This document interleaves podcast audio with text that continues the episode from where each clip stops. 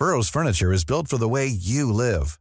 From ensuring easy assembly and disassembly to honoring highly requested new colors for their award-winning seating, they always have their customers in mind. Their modular seating is made out of durable materials to last and grow with you. And with Burrow, you always get fast, free shipping. Get up to 60% off during Burrow's Memorial Day sale at burrow.com slash ACAST. That's burrow.com slash ACAST. burrow.com slash ACAST.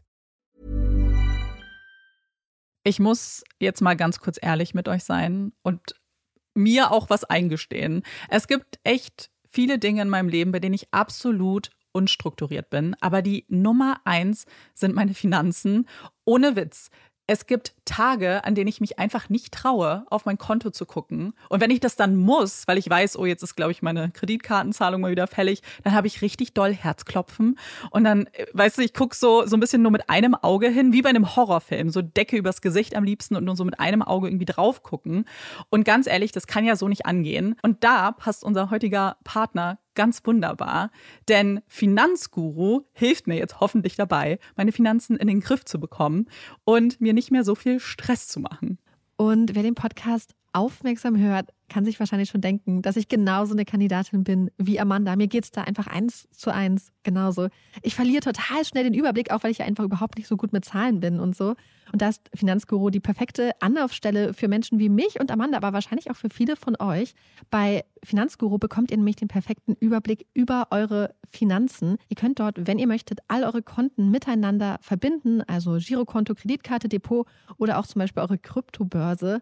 Und dann werden alle Einnahmen und Ausgaben automatisch kategorisiert und für euch übersichtlich in der App aufbereitet. Und nicht nur das, Finanzguru zeigt euch auch alle eure Verträge ganz übersichtlich an. Das heißt, wenn ihr erkennt, dass da ein überflüssiger Vertrag dabei ist, dann könnt ihr den ganz einfach mit einem Fingertipp rechtssicher über die App kündigen.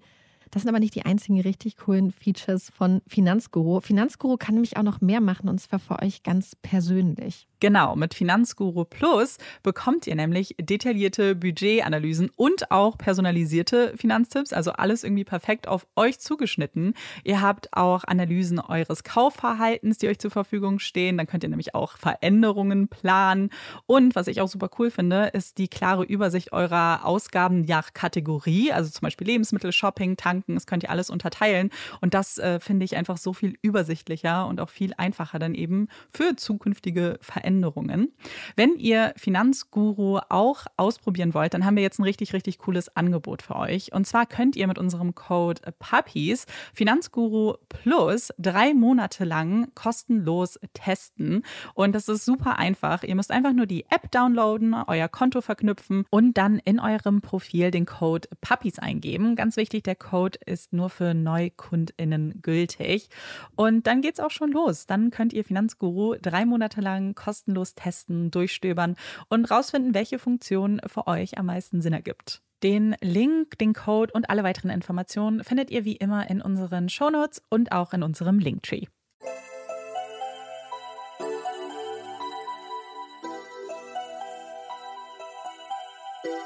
Herzlich willkommen bei Puppies in Crime, unserem True Crime Podcast.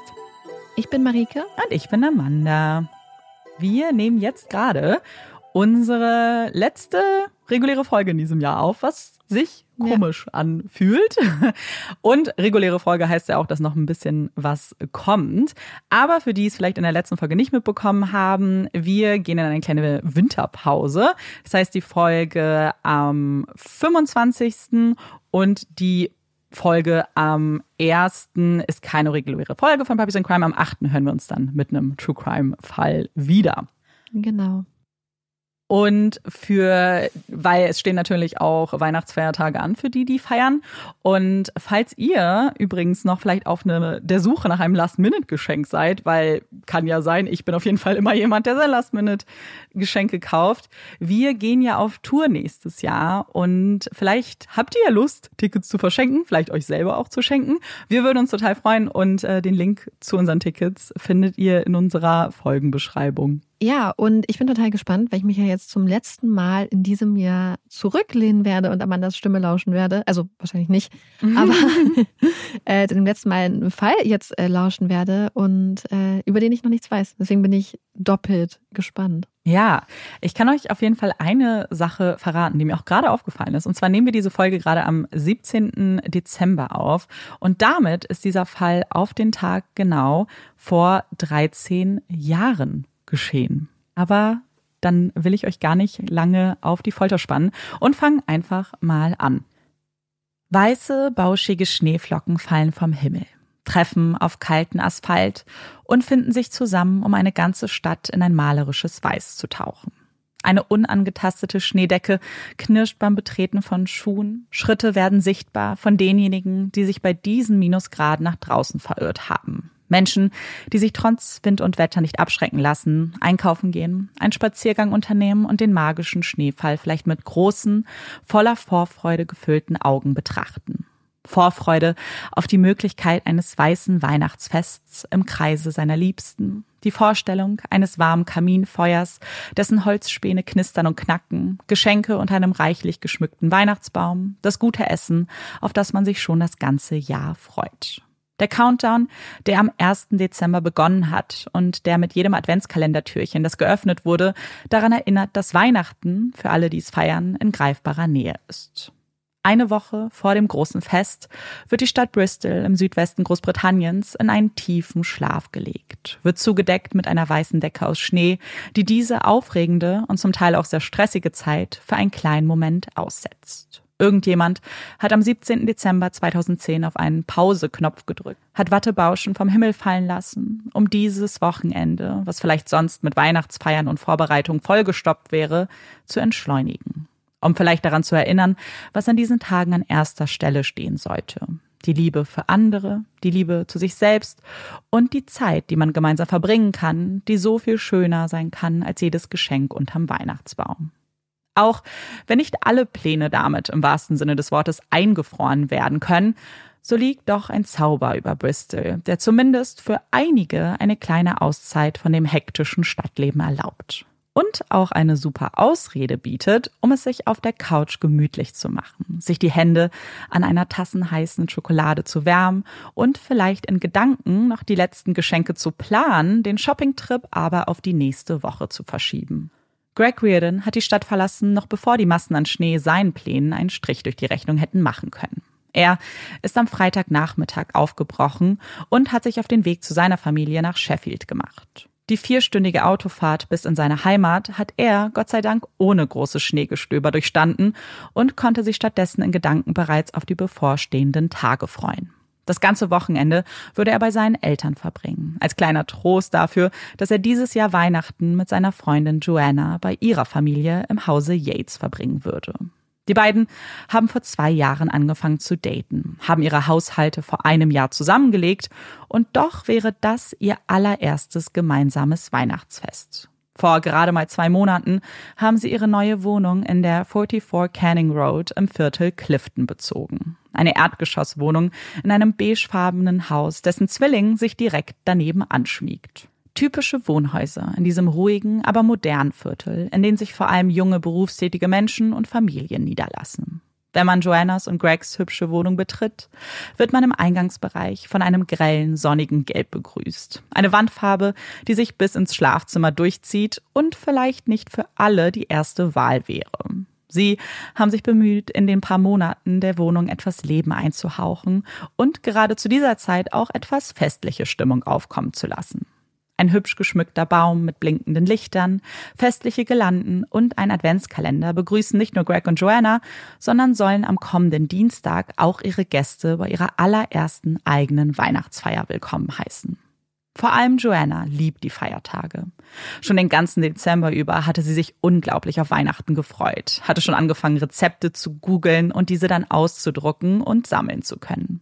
Dieses Jahr würde sie sich endlich an die Mince Pies ihrer Mutter trauen, verkündete sie stolz und konnte es kaum erwarten, sich die süßen Küchlein mit der Nussfruchtmischung schmecken zu lassen. Nur noch fünf Tage, nur noch fünfmal schlafen bis Heiligabend und bis die Feiertage so richtig losgehen können. Gedankenverloren schließt Greg am 19.12. gegen 8 Uhr abends ihre Haustür auf.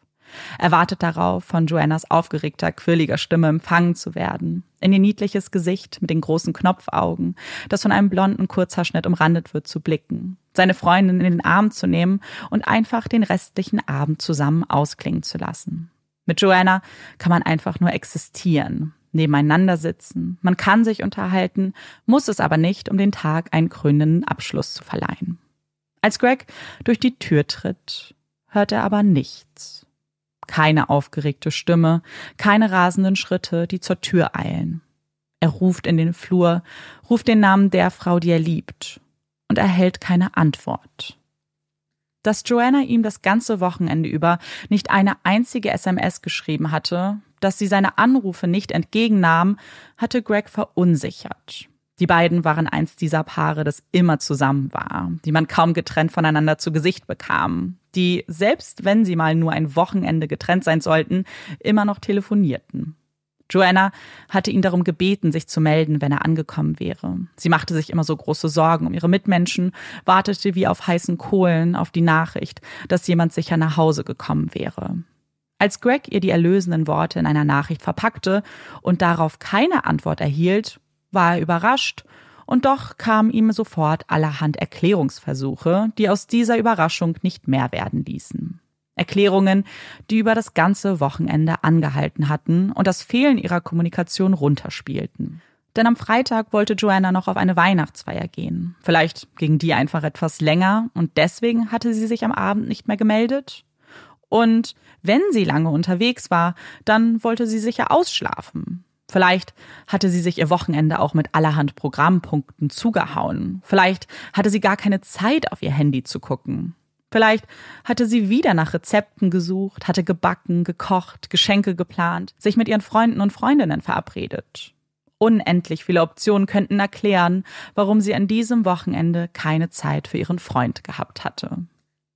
Und jede einzelne davon hatte Greg beruhigt, hatte ihn daran erinnert, dass sie sich heute, an diesem verschneiten Sonntag, ja wiedersehen würden.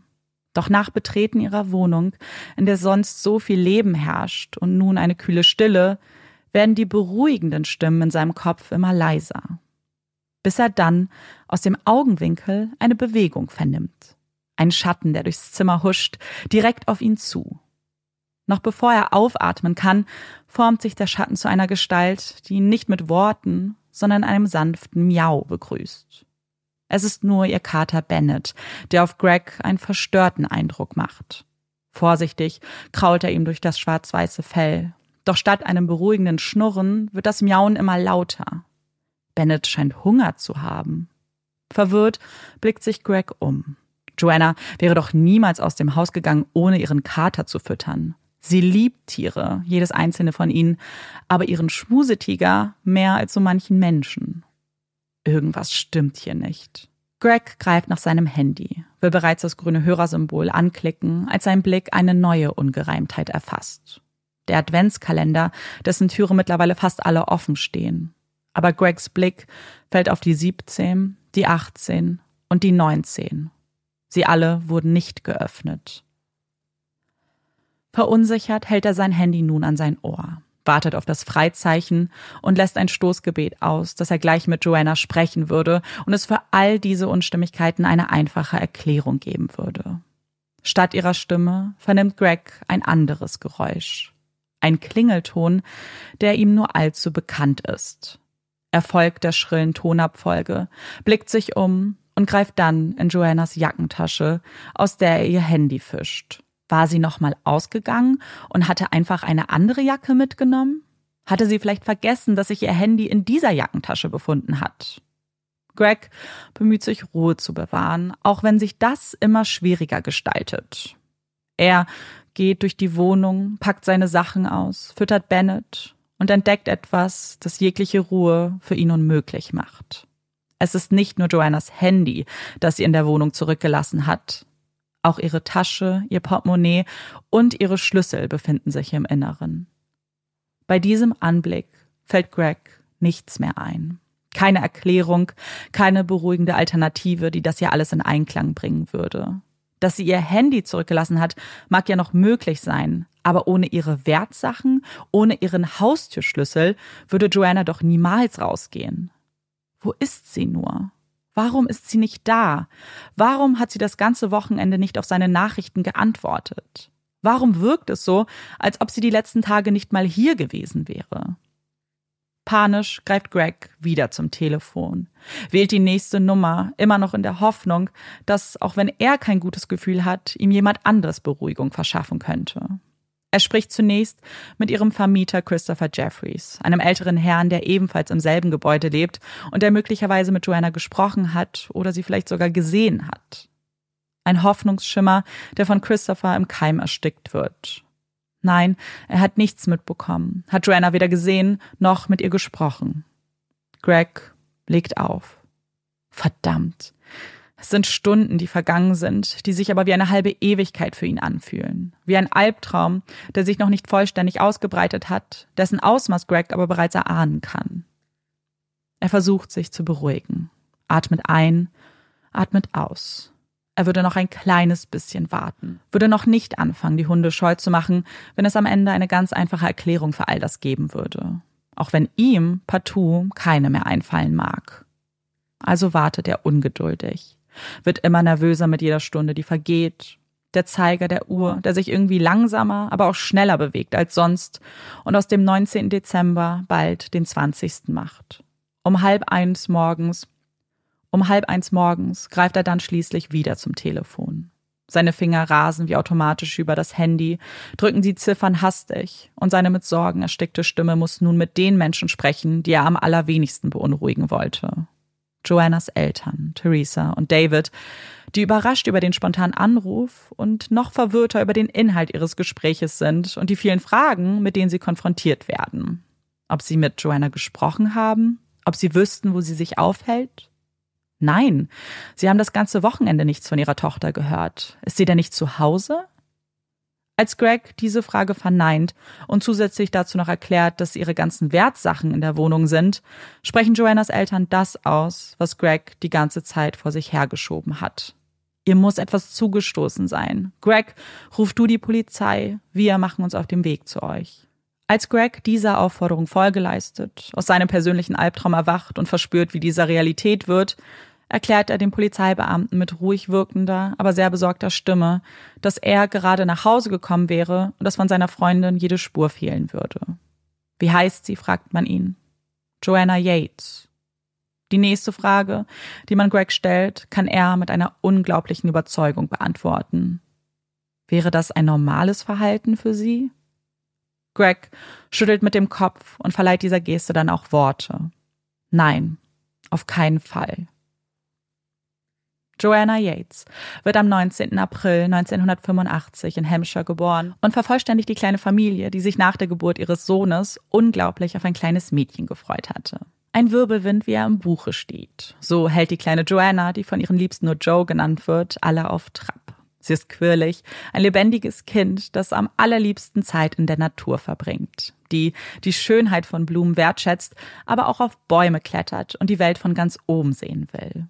Ihre Eltern sind überrascht über das kleine Mädchen mit den hellblonden Haaren und blauen Augen, die wie ein kleiner Engel aussieht, aber so viel wilder ist, als man es ihr zutrauen würde. Die sich Dinge traut, Risiken eingeht und deren Augen immer so funkeln, wenn sie eine neue Idee hat. Neue Wünsche ans Leben, die sie sofort mit all ihren Liebsten teilen möchte.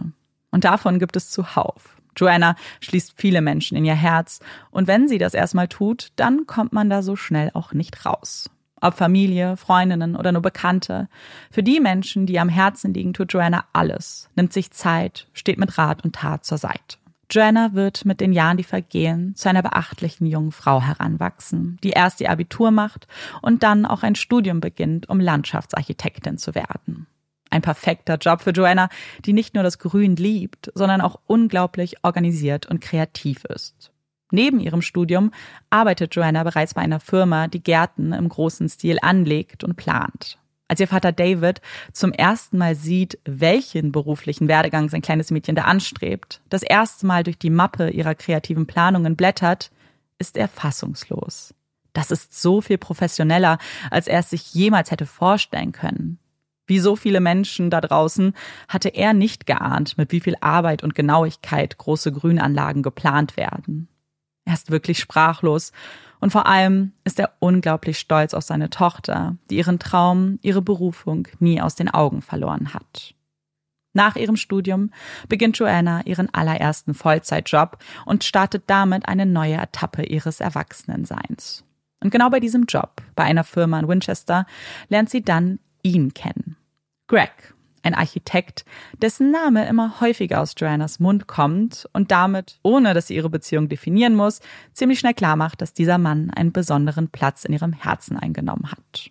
Die beiden verbringen jede freie Minute miteinander. Vor der Arbeit, danach und auch währenddessen beim gemeinsamen Mittagessen. Als die Firma, für die die beiden arbeiten, ihren Hauptsitz kurzerhand nach Bristol verlegt, entscheidet das junge Paar, dass es auch für sie vielleicht Zeit für einen Tapetenwechsel wird. Ihre Sachen werden gepackt, in Kartons zusammengelegt und der große Umzug nach Bristol steht bevor. Im Rahmen dieser großen Entscheidung haben die beiden außerdem den nächsten Schritt in ihrer Beziehung eingeleitet und sich eine gemeinsame Wohnung angemietet. Einem Neustart in der aufregenden Großstadt steht somit nichts mehr im Wege. Joanna wechselt wenig später noch ihren Arbeitsplatz in Bristol. Der große Umzug scheint aber genau der richtige Weg für die beiden gewesen zu sein. Sie fühlen sich sichtlich wohl in der neuen Umgebung, lernen schnell Menschen kennen, die vielleicht erst Kollegen und Kolleginnen werden und später zu guten Freunden werden. Dass man die beiden schnell ins Herz schließen würde, ist vielen bei ihrem allerersten Kennenlernen bereits klar.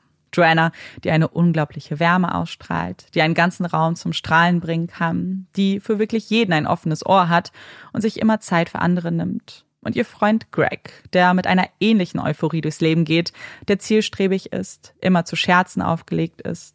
Die beiden sind ein unfassbar schönes Paar, mit dem man gerne Zeit verbringt. Das sieht auch Christopher Jeffries so, als er die beiden bei seiner Wohnungsbesichtigung kennenlernt. So glücklich Joanna und Greg auch sind, ihre Traumwohnung haben sie noch nicht gefunden und doch so sehr gehofft, dass die Erdgeschosswohnung in der 44 Canning Road ihr neues Heim werden könnte. Sie waren bereits zum allerersten Termin erschienen und hatten einen sehr guten ersten Eindruck bei dem Vermieter Jeffries hinterlassen. Ein freundliches, höfliches Paar, das ganz wunderbar in ihre Hausgemeinschaft passen würde. Sie bekommen die Zusage und freuen sich unglaublich, im Oktober 2010 einziehen zu dürfen und aus dieser Wohnung endlich ihr richtiges Zuhause machen zu können. Kein Zwischenstopp, sondern ihre finale Ankunft in Bristol. Sie suchen Möbel aus, dekorieren die Wohnung mit Fotos von sich und ihren Familien, denen beide unglaublich nahestehen. Sie kaufen einen Weihnachtsbaum, schmücken ihn gemeinsam in Vorbereitung auf das erste Weihnachtsfest, das die beiden gemeinsam verbringen würden. In diesem Moment, in diesem Lebensabschnitt gibt es gerade nichts, was die beiden sich wünschen würden. Sie sind wunschlos glücklich mit den Dingen, die sie haben, mit alledem, was sie in der Zukunft erwarten würde.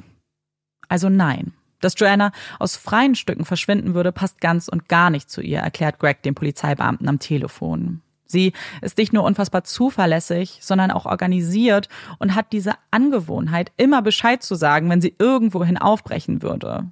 Dass sie also ein ganzes Wochenende, dass sie sich also ein ganzes Wochenende bei niemandem gemeldet hat, scheint schon undenkbar. Aber dass sie jetzt auch fernbleibt und all ihre Sachen und vor allem ihren Kater zurücklässt, ist unmöglich.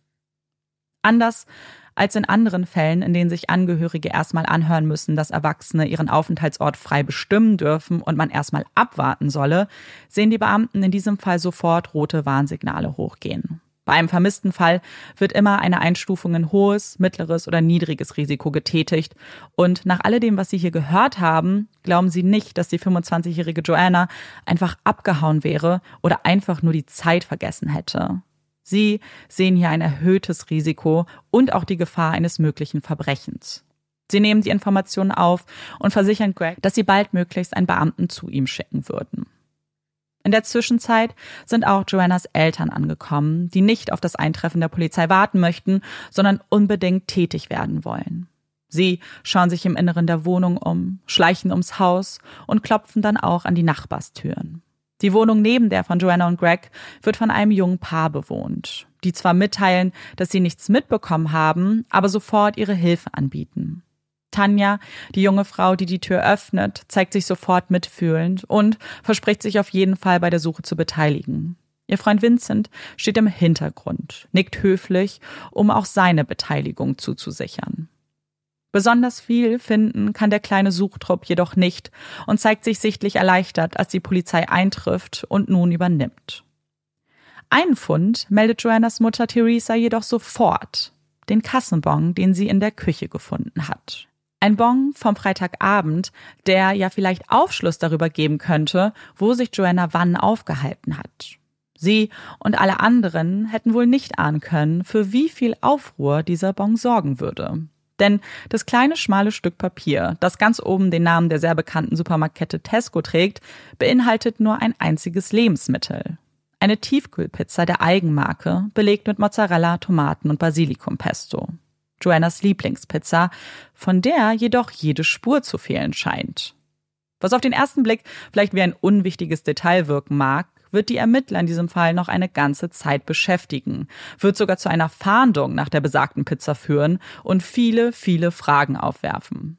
Denn wie kann der Kassenbon im Inneren der Wohnung liegen, aber die Pizza und auch jegliches Verpackungsmaterial nicht? Sie haben sowohl den Haushaltsmüll als auch die draußen liegenden Tonnen durchsucht aber die Pizzaverpackung war einfach nicht auffindbar. Hatte Joanna die Pizza gekauft und sie dann bei irgendjemand anderem gegessen? War die Pizza vielleicht gar nicht für sie? War das überhaupt ihr Kassenbon? Das sind Fragen, auf die die Ermittler schnell zumindest erste Antworten finden würden. Denn dank dieses unscheinbaren Kassenbons können sie nun beginnen, Joannas Schritte am Freitag, dem 17. Dezember, zurückzuverfolgen. Auf den des besagten Tesco-Supermarktes können die Ermittler Joanna um 20.40 Uhr lokalisieren. Sie scannt die Pizza an einer Selbstbedienungskasse und verlässt den Laden daraufhin. Was davor geschah, können Sie durch Gespräche mit Freunden und Bekannten und weiteren Sichtungen von Videomaterial ebenfalls ergänzen. Nach der Arbeit hatte sich Joanna mit ein paar Kollegen und Kolleginnen in einem Pub, dem Bristol Ram, getroffen, um auf die Weihnachtsfeiertage anzustoßen. Sie hatte davon berichtet, dass es ihr erstes Wochenende ganz alleine in der neuen Wohnung wäre, dass sie das ein wenig nervös machen würde und sie sich eigentlich so gar nicht darauf freuen würde. Sie würde Greg jetzt schon vermissen, fügte sie lächelnd hinzu. Aber, so versprach sie, sie würde sich auch etwas ablenken. Vielleicht würde sie schon mal anfangen, Brot zu backen für die Weihnachtsfeier am Dienstag oder die Wohnung einfach mal auf Vordermann bringen. Das Geschirr müsste ja auch mal wieder gewaschen werden. Das klingt jetzt nicht unbedingt nach einem spaßigen Wochenende, gestand sich auch Joanna ein. Vielleicht würde sie ihre beste Freundin noch spontan besuchen, fügte sie daraufhin schnell hinzu und wechselte das Thema. Etwa zwei Stunden schwatzte sie mit ihren Liebsten, lachte und erfreute sich an der ausgelassenen Stimmung im Pub, bis sie sich dann verabschiedete und sich gegen 20 Uhr auf den Heimweg machte. Etwa eine halbe Stunde zu Fuß würde sie brauchen, würde durch die von Weihnachtslichtern beleuchtete Innenstadt von Bristol gehen, würde etwas winterliche Luft einatmen, bis sie von der Wärme ihres Heims angeschmiegt werden würde. Ein paar Zwischenstopps legte Joanna auf diesem Weg jedoch ein. Gegen 20.10 Uhr wurde sie von einer Kamera des großen Supermarkts Waitrose beim Verlassen aufgezeichnet. Gekauft hatte Joanna nichts, war nur durch den Laden geschlendert, hatte sich umgesehen, aber womöglich entschieden, dass sie keine Lust zu kochen hatte und daher lieber nach einem etwas anderen Abendmahl Ausschau halten würde. Um 20.25 Uhr telefonierte sie mit ihrer besten Freundin Rebecca, um sich für den Heiligabend zu verabreden. Sie klang fröhlich, ausgelassen, etwas müde von dem anstrengenden Arbeitstag. Nach ihrem Gespräch betrat Joanna einen kleinen Kiosk, um sich zwei kleine Flaschen Cider zu kaufen. Vielleicht wollte sie den spaßigen Barabend noch zu Hause ausklingen lassen. Das perfekte Abendessen erwartete sie dann in einem Tesco Express. Dort griff sie nach ihrer Lieblingspizza, bezahlte die 4,50 Pfund an der Selbstbedienungskasse und verließ den Laden gegen 20.40 Uhr. Das sind die letzten Aufnahmen von der jungen Frau mit der weißen Jacke, den kurzen blonden Haaren und dem schwarzen Rucksack, die die Ermittler auffinden können. Was danach geschah, ist ein Rätsel, das sie nun mit Zeugen und Zeuginnenaussagen zu lösen versuchen. Ein Pfarrer erinnert sich daran, dass er Joanna in der Canning Road gesehen hatte. Er war gerade mit seinem Hund spazieren gegangen und die beiden hatten sich kurz unterhalten, hatten in den Himmel geblickt und sich über die fröstelnden Temperaturen ausgelassen. Zur Verabschiedung nickten sie einander zu und gingen dann ihrer Wege. Was für den Pfarrer nur eine ganz normale, freundliche Begegnung mit einer jungen Frau war, ein Smalltalk, den man eigentlich kaum Beachtung schenken würde, ist für die Ermittler ein riesiger Bestandteil der Suche nach Joanna. Denn wenn sie sich am Abend mit dem Pfarrer in der Straße unterhalten hat, in der sie ja wohnt, dann war Joanna auf der Zielgeraden zu ihrer Wohnung. Es gibt keinen Hinweis darauf, dass sie vorgehabt hatte, zu irgendjemandem zu gehen oder Besuch erwartet hatte. Joanna hatte selbst angegeben, den Abend alleine verbringen zu wollen, und ihre Einkäufe lassen auch sehr darauf schließen, dass sie von diesem Plan nicht abgekommen wäre. Wenn sie also nach Hause gekommen ist, bepackt mit der Tiefkühlpizza und den zwei Flaschen Cider, was ist danach passiert? Das gilt es nun herauszufinden, und die Ermittlungen beginnen immer mehr an Fahrt aufzunehmen. Überall wird nach Joanna gesucht. Die ganze Wohnung wird auf den Kopf gestellt, Wände und Möbel mit grauem Pulver eingefärbt, um Fingerabdrücke nehmen zu können. Joannas Handy wird analysiert, ihre Habseligkeiten nach weiteren Hinweisen zu ihrem möglichen Verbleib untersucht. Ein Flyer wird erstellt, der bald viele Straßen in Bristol ziert und um Hinweise in dem vermissten Fall Joanna Yates bittet. Joannas Eltern und auch Greg tun ihr allerbestes, um die Ermittler zu unterstützen. Sie suchen nach Joanna, gehen die Strecke ab, die auch sie gelaufen ist, treten auf dieselben Stellen im Asphalt, die auch ihre Schuhe berührt haben müssen. Außerdem bitten sie auf Facebook um Mithilfe. Sie bitten Menschen darum, über den Fall zu sprechen, für Aufmerksamkeit zu sorgen und sich Joannas Foto als Profilbild einzustellen. Schon bald gibt es tausende Profile, die Joanna und ihren geliebten Kater zieren. Von Menschen als Foto eingestellt wurden, die berührt sind von den Worten von Joannas Eltern und sich vorstellen, wie es sich für sie anfühlen muss und doch nicht erahnen können, wie es wäre, wenn es ihre Tochter, ihre Schwester, ihre Freundin wäre. Obwohl offiziell von einem vermissten Fall ausgegangen wird, haben nur wenige Beteiligte die Illusion, dass man Joanna lebend vorfinden würde. Nicht nur, weil die Tage verstreichen und man keinerlei Lebenszeichen von ihr erhält. Nein, es gibt leider auch einen eindeutigen Hinweis darauf, dass Joanna etwas angetan wurde. Nach den vielen Pressekonferenzen und Aufrufen der Polizei hatte sich eine junge Frau gemeldet, die am Freitagabend in der Gegend unterwegs war. Sie konnte sich noch gut daran erinnern, es war kurz vor neun Uhr. Sie hatte gerade eine SMS verschickt, als sie plötzlich einen Schrei vernahm. Er kam aus einer der Wohnungen, neben der sie sich befunden hatte. Das Licht brannte in den Räumen. Sie blickte sich um. Weil aber keine weiteren Rufe folgten, führte sie ihren Weg fort, ohne sich weitere Gedanken darüber zu machen. Ein anderer Mann bestätigte am selben Abend ebenfalls einen Hilfeschrei vernommen zu haben, war sich hingegen nicht so sicher, wann und woher dieser genau kam. Nachdem die Ermittler diese Aussagen aufgenommen hatten, hatten sie sich natürlich diesbezüglich auch bei den Nachbarn erkundigt. Der Vermieter Christopher Jeffries hatte an diesem Abend nichts gehört. Seine Wohnung liegt aber auch im Dachgeschoss. Wirklich verwunderlich wäre es daher nicht. Die direkten Nachbarn Tanja und Vincent hatten ebenfalls nichts gehört. Sie waren unterwegs gewesen. Außerdem teilen sich die Wohnungen zwar einige Wände, nicht aber einen gemeinsamen Hauseingang oder Flur. Selbst wenn etwas Ungewöhnliches vonstatten gegangen wäre, hätten sie es wahrscheinlich nicht mitbekommen.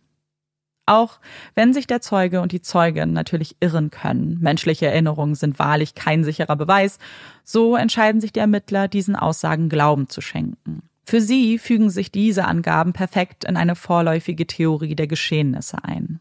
Die Theorie, dass Joanna am Freitagabend nach Hause gekommen ist, dass sie sich nur wenige Minuten im Inneren befunden haben kann, bis sie auf die Person traf, die für ihr Verschwinden verantwortlich ist dass sich alles noch am Freitagabend zugetragen haben muss und damit auch erklärt, warum sie sich das ganze Wochenende nicht gemeldet hatte und es auch sonst so viele Hinweise darauf gibt, dass sie die Tage nicht in der Wohnung verbracht hat.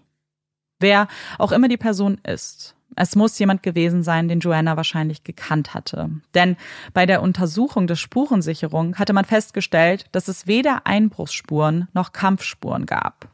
Was auch immer geschehen ist, und das versuchen die Ermittler ja immer noch herauszufinden, Joanna muss der Person die Tür geöffnet haben. Vielleicht nachdem sie selbst eingetreten war, sich gerade eine Flasche Cider aufgemacht hatte und dabei war, die Pizza in den Ofen zu schieben. Aber wer könnte das gewesen sein? Und was ist genau geschehen? Wo befindet sich Joanna jetzt? Und was hat es mit der verschwundenen Pizza auf sich? Das sind die zentralen Fragen, die auch in den Pressekonferenzen thematisiert und angesprochen werden. Es wird weiterhin um Hinweise gebeten und auch Joannas Eltern Theresa und David appellieren an die Öffentlichkeit. Unter Tränen fleht Theresa darum, dass man ihnen ihre Joanna zurückbringt. Sie vermissen sie so sehr. Es fühlt sich so an, als ob man ihnen einen Teil ihrer selbst gestohlen hätte. Sie richten auch direkte Worte an einen möglichen Täter oder eine Täterin. Selbst wenn Joanna tot sein sollte. Sie wollen wissen, wo sie ist. Sie möchten noch ein letztes Mal mit ihr vereint sein. Es ist der 25. Dezember 2010 was für uns der erste Weihnachtstag ist und für viele vielleicht mit dem Ausschlafen beginnt, mit Familienbesuchen gefüllt und dann mit einem Weihnachtsessen gekrönt wird, ist in anderen Ländern wie Großbritannien der Feiertag, auf den sich viele, vor allem Kinder, am allermeisten freuen. Christmas Day beginnt meist in aller Früh. Aufgeregte Kinderstimmen flüstern seit Sonnenaufgang und warten auf das Erwachen der Eltern, um sich endlich am Weihnachtsbaum zu versammeln und die bunten Geschenke und Stockings auspacken zu können. Es ist ein Tag, der eingeläutet wird mit Weihnachtsmusik, mit dem Rascheln des Weihnachtspapiers, mit dem Spielzeug oder anderen Geschenken, deren Geräusche die Wohnung oder Häuser füllen. Ein Duft von Lebkuchen mag in der Luft liegen, warme Pancakes, die mit Sirup übergossen werden, oder ein traditionelles englisches Frühstück, das für diesen besonderen Moment vielleicht mit ein paar weihnachtlichen Gewürzen ergänzt wurde. Vielleicht hält man eine heiße Schokolade in den Händen, vielleicht auch einen ersten Punsch oder Prosecco, um auf die Festlichkeiten anzustoßen. Bei den Ermittlern im Fall Joanna Yates beginnt ihr Weihnachtsfest wie alle anderen zuvor. Auch sie haben sich im Kreise ihrer Familien versammelt, blicken ihren Kindern beim Öffnen der Päckchen zu, strahlen mit ihnen um die Wette, wenn sie sich mit großen Dankesgesten um ihren Hals werfen. Es sind Momente der Leichtigkeit, des Frohsinns, der Dankbarkeit dafür, was man an diesem Fest alles zelebrieren darf. Es ist eine Stimmung, die durch ein einziges Telefonklingeln zerstört wird Zumindest bei den Männern, die jetzt seit fünf Tagen nach Joanna suchen und erfahren, dass man eine Leiche gefunden hat. Ein Pärchen hatte den Weihnachtsmorgen mit einem Spaziergang begonnen und hatte etwas Ungewöhnliches beobachtet. Zunächst kam es ihnen gar nicht so seltsam vor. Es war ein kleiner Schneeberg, an dem sie vorbeigegangen waren. Doch irgendwas an dem Anblick hatte sie gestört und sie zum Umkehren gezwungen. Es war ein Stück Stoff, eine Jeans, wie sie dann erkennen würden, die sich durch den Schnee zeichnete und Böses erahnen ließ. Sie verständigten sofort die Polizei, die sich sofort auf den Weg gemacht hatte und nun das bestätigte, was die Spaziergänger bereits erwarteten.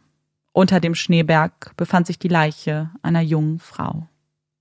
Es ist eine Frau, die sie alle kennen, weil ihr Bild die Straßen von Bristol ziert. Es ist Joanna, die sie in der Embryonalstellung fast fünf Kilometer entfernt von ihrer Wohnung hier vorfinden. Abgelegt an der Longwood Lane, einer kleinen Straße in der Nähe eines Golfplatzes, die durch eine etwa 1,5 Meter hohe Mauer von einem Steinbruch abgegrenzt wird. Sofort beginnen die Arbeiten der Ermittler, die alles zu Hause haben stehen und liegen lassen, um ihrer Arbeit, die keine Feiertage kennt, nachgehen zu können. Sofort beginnen sie mit der Sicherung von Spuren und Beweisen, achten darauf, dass Joannas Leiche auf keinen Fall erwärmt wird, um mögliche DNA-Spuren, die sich auf dem Schnee befinden könnten, wegzuwaschen. Sie schauen sich in der Umgebung um, analysieren die Mauer, nehmen Proben von allen möglichen Stellen und zerschlagen die dicke Eisschicht, die sich auf der Erde gebildet hat, um auch hier Proben entnehmen zu können. Das ganze Gebiet wird großflächig abgesperrt. Ein eiskalter Wind weht durch die Landschaft und lässt die Ermittler und Einsatzkräfte erschaudern. Kein Gedanken verschwenden sie an ihr verlorenes Weihnachtsfest. Für sie gibt es nur noch Joanna und ihre Familie, die nie wieder ein normales Fest feiern würde. Die wohl ab diesem Moment beim Blick auf den Kalender nicht an Weihnachten denken würde, sondern an den Tag, an dem man ihre Tochter tot vorgefunden hat. Als Theresa und David die erschütternde Nachricht erhalten, ist ihre Reaktion wohl für einige überraschend und auch ein gutes Beispiel dafür, wie unterschiedlich Menschen mit einer derartigen Ausnahmesituation umgehen. Sie sind traurig, natürlich, aber das erste Gefühl, das sie ausdrücken können, ist Erleichterung. Seit Gregs Anruf am Sonntagabend, noch bevor ein einziger Flyer gedruckt wurde, haben sie gewusst, dass Joanna tot ist. Sie haben es gespürt, haben der Hoffnung, die viele andere Betroffene antreibt, kaum Platz geboten. Dass sie jetzt die Gewissheit haben und vor allem, dass sie Joanna noch einmal sehen können, ist für sie ein Grund zum Aufatmen, so seltsam sich das auch anhören mag. Trotzdem sind die Bilder vom 27. Dezember, die von der Presse aufgezeichnet werden, natürlich keine von Freude geprägten Bilder. Es sind Aufnahmen, die eine Familie beim Besuch des Ortes zeigen, an dem man eine junge Frau tot aufgefunden hat. Eine Familie, die sich in den Armen hält, sich Halt gibt, die Tränen aus den Augen wischt und Blumen an der Stelle ablegt, an der vor wenigen Tagen noch Joanna gelegen hatte. Ihre Joe, ihr kleines Mädchen, ihr Sonnenschein, ihre große Liebe, von der sie sich noch nicht offiziell verabschieden dürfen, weil die Leiche noch obduziert werden muss und das aufgrund der Auswirkungen der Witterung länger in Anspruch nehmen würde. Also nehmen sie vorerst mit diesem Besuch vorlieb, mit einem kurzen Goodbye, bevor sie Joanna an ihrer letzten Ruhestätte für immer verabschieden können. Ihre Leben würden nie wieder dieselben sein, verändert durch die Tat einer einzigen Person, nach der die Polizei nun mit Hochdruck sucht. Die Operation Braid, die bereits nach Joannas Verschwinden ins Leben gerufen wurde, erhält jetzt immer mehr personale Unterstützung und wird als größte Ermittlungsarbeit in diesem Bezirk in die Geschichte eingehen. Fast 80 Ermittler und Ermittlerinnen sowie zivile Freiwillige werden sich an den Arbeiten beteiligen und der Suche nach Antworten auf die Frage, wer hat Joanna das angetan, nachgehen. Was Joanna genau angetan wurde, erfahren die leitenden Ermittler, nachdem die Leiche aufgetaut ist und man die Todesursache durch eine Autopsie zweifelsfrei bestätigen kann. Während man zuvor noch angenommen hatte, dass Joanna vielleicht erfroren sein könnte, spricht ihre Leiche bei genauerer Analyse eine klare Sprache. Über 40 leichte Verletzungen können sichergestellt werden, außerdem Würgemale an ihrem Hals, die zur festgelegten Todesursache passen. Joanna wurde stranguliert und das, so bestätigt man, einige Tage vor dem Auffinden ihrer Leiche. Hinweise auf sexualisierte Gewalt können keine sichergestellt werden und die Analyse des Mageninhalts stellt zudem fest, dass sie die gekaufte Pizza nicht konsumiert hat. Einen großen Erfolg können die Ermittler bei der Analyse von Joannas Kleidung verbuchen. Denn sowohl am Oberteil als auch in der Jeans kann eine Misch-DNA-Spur gesichert werden, die neben Joannas DNA auch die einer weiteren Person beinhaltet. Aufgrund der Position der Spuren sind sich die Ermittler sicher, dass es die DNA des Täters oder der Täterin sein muss. Denn Joannas Kleidung, vor allem die eine Socke, die sie noch getragen hat, die zweite konnte man am Fundort nicht finden, spricht dafür, dass sie nicht hier draußen getötet wurde. Die Socke und ihre Kleidung ist, bis auf ein paar Blutflecken, sauber und spricht eher dafür, dass sie im Inneren getötet wurde und dann an dieser Stelle platziert wurde. Und dass man Joanna vor der Mauer abgelegt hatte, scheint auch nicht der erste Plan der Person gewesen zu sein. Analysen werden bestätigen, dass man Blutrückstände an der Mauer sichern konnte. Blut von Joanna. Die Analyse der Spritzer spricht dabei eine klare Sprache, denn das Blut ist nicht durch einen Schlag auf die Mauer gespritzt worden, sondern wurde dort abgewischt, wahrscheinlich bei dem Versuch, die Leiche über die Mauer zu hieven und sie in den Steinbruch zu befördern. Das scheint der Person jedoch nicht gelungen zu sein, und sie hatte sich wohl, aus Angst dabei beobachtet zu werden, entschieden, sich schnell aus dem Staub zu machen. Es wird jetzt nach einer Person gesucht, die sich in der Nähe der Longwood Lane aufgehalten hat, die vielleicht sogar dabei beobachtet wurde oder sich einfach ungewöhnlich verhalten hat. Die Ermittler bitten die Öffentlichkeit erneut um Mithilfe, erhalten daraufhin tausende Anrufe mit möglichen Hinweisen, denen sie nachgehen müssen. 100 Stunden Videomaterial aus der Umgebung wird gesichtet, mit nur einem kleinen Erfolg, mit der Sichtung eines hellen Pkw, der sich am Abend zur passenden Zeit in der Nähe befunden hat, den man aber aufgrund der schlechten Qualität des Videomaterials nicht weiter beschreiben kann. 293 Tonnen Geröll werden von den Mitarbeitenden durchsucht, jedes bisschen Dreck nach einem Beweis durchkämmt und leider doch nur wenig Erfolge verbucht. Die Liste an Indizien und Beweisen ist zwar nicht leer und hat auch einige interessante und aufschlussreiche Informationen zutage gefördert, aber der ultimative Tipp, wer Joanna getötet hat, bleibt doch aus. Und das trotz den Belohnungen von Crime Stoppers, die 10.000 Pfund bieten, und der Zeitung The Sun, die sogar 50.000 Pfund für einen sachdienlichen Hinweis, der zur Überführung der Person führt, anbieten. Obwohl sie natürlich auf mögliche Zeugen und Zeuginnen hoffen, können die Ermittler nicht einfach darauf warten, dass ihnen eine tatverdächtige Person präsentiert wird. Nein, die müssen sie sich selbst erschließen und haben ja zumindest einen ersten Hinweis darauf, um was für eine Art von Person es sich handeln muss. Um jemanden, den Joanna gekannt hat. Also schauen sie sich immer wieder im nächsten Umfeld von ihr um. Greg kann ziemlich schnell von der Liste der Verdächtigen gestrichen werden. Die letzten Lebenszeichen von Joanna wurden um 20.40 Uhr auf Band aufgezeichnet. Zu diesem Zeitpunkt war er schon längst auf dem Weg zu seinen Eltern, die bestätigen, dass er das ganze Wochenende bei ihnen verbracht hat. Zudem können die Ermittler eine Videoaufzeichnung ausfindig machen, die bestätigt, dass sich Greg auf dem Weg nach Sheffield befunden hat und nicht mal in der Nähe von Joanna gewesen sein kann. In ihrem Freundeskreis kann niemand ausfindig gemacht werden, der für die Tat ein Motiv oder die Möglichkeit gehabt hätte. Im Gespräch mit den Nachbarn Vincent und Tanja finden sie ebenfalls weder Motiv noch Möglichkeit. Die beiden kannten Joanna nicht mal wirklich, haben sie zwar als Nachbarin wahrgenommen und Tanja hatte auch ein paar Worte mit ihr gewechselt, aber das war's auch schon. Tanja hatte sich zudem an dem Abend auf einer Weihnachtsfeier befunden und Vincent war nach der Arbeit unterwegs gewesen, hatte ein paar Fotos vom Schnee geschossen und hatte noch etwas eingekauft. Er und Tanja standen im stetigen Kontakt, haben SMS ausgetauscht und Vincent hatte sie dann auch in den frühen Morgenstunden von ihrer Party abgeholt. Im Gespräch mit den beiden zeigen sie sich freundlich, Tanja sogar extrem empathisch und besorgt. Vincent ist eher ein ruhiger Charakter, der sich etwas zurücknimmt. Beide werden von der Liste der Verdächtigen gestrichen. Ganz anders sieht das bei Christopher Jeffries, dem Vermieter, aus. Der 65-jährige Rentner, der früher als Englischlehrer tätig war und einen etwas kauzigen Eindruck vermittelt, ist ihnen in Erinnerung geblieben. Seine gestellte Art zu sprechen, diese perfekte Grammatik, die langsam sehr durchdachten Formulierungen wirkten zwar ungewöhnlich, aber ohne weiteren Kontext nicht unbedingt auffällig. Auffällig wurde er erst, als er plötzlich angefangen hatte, seine Version der Geschehnisse zu verändern. Sie hatten von Anfang an mit ihm in Kontakt gestanden, weil er als Vermieter Schlüssel zu allen Wohnungen hatte und ihn deshalb auch Eintritt in Nachbarwohnungen verschaffen konnte, bei denen die Anwohner nicht öffneten. Er hatte zu Beginn ausgesagt, dass er abends für zwei Stunden im Fitnessstudio war und danach alleine den Abend zu Hause ausklingen ließ. Er hatte etwas gelesen, das tat er fast jeden Abend, ein Fernseher besitzt er gar nicht, und ist dann ins Bett gegangen.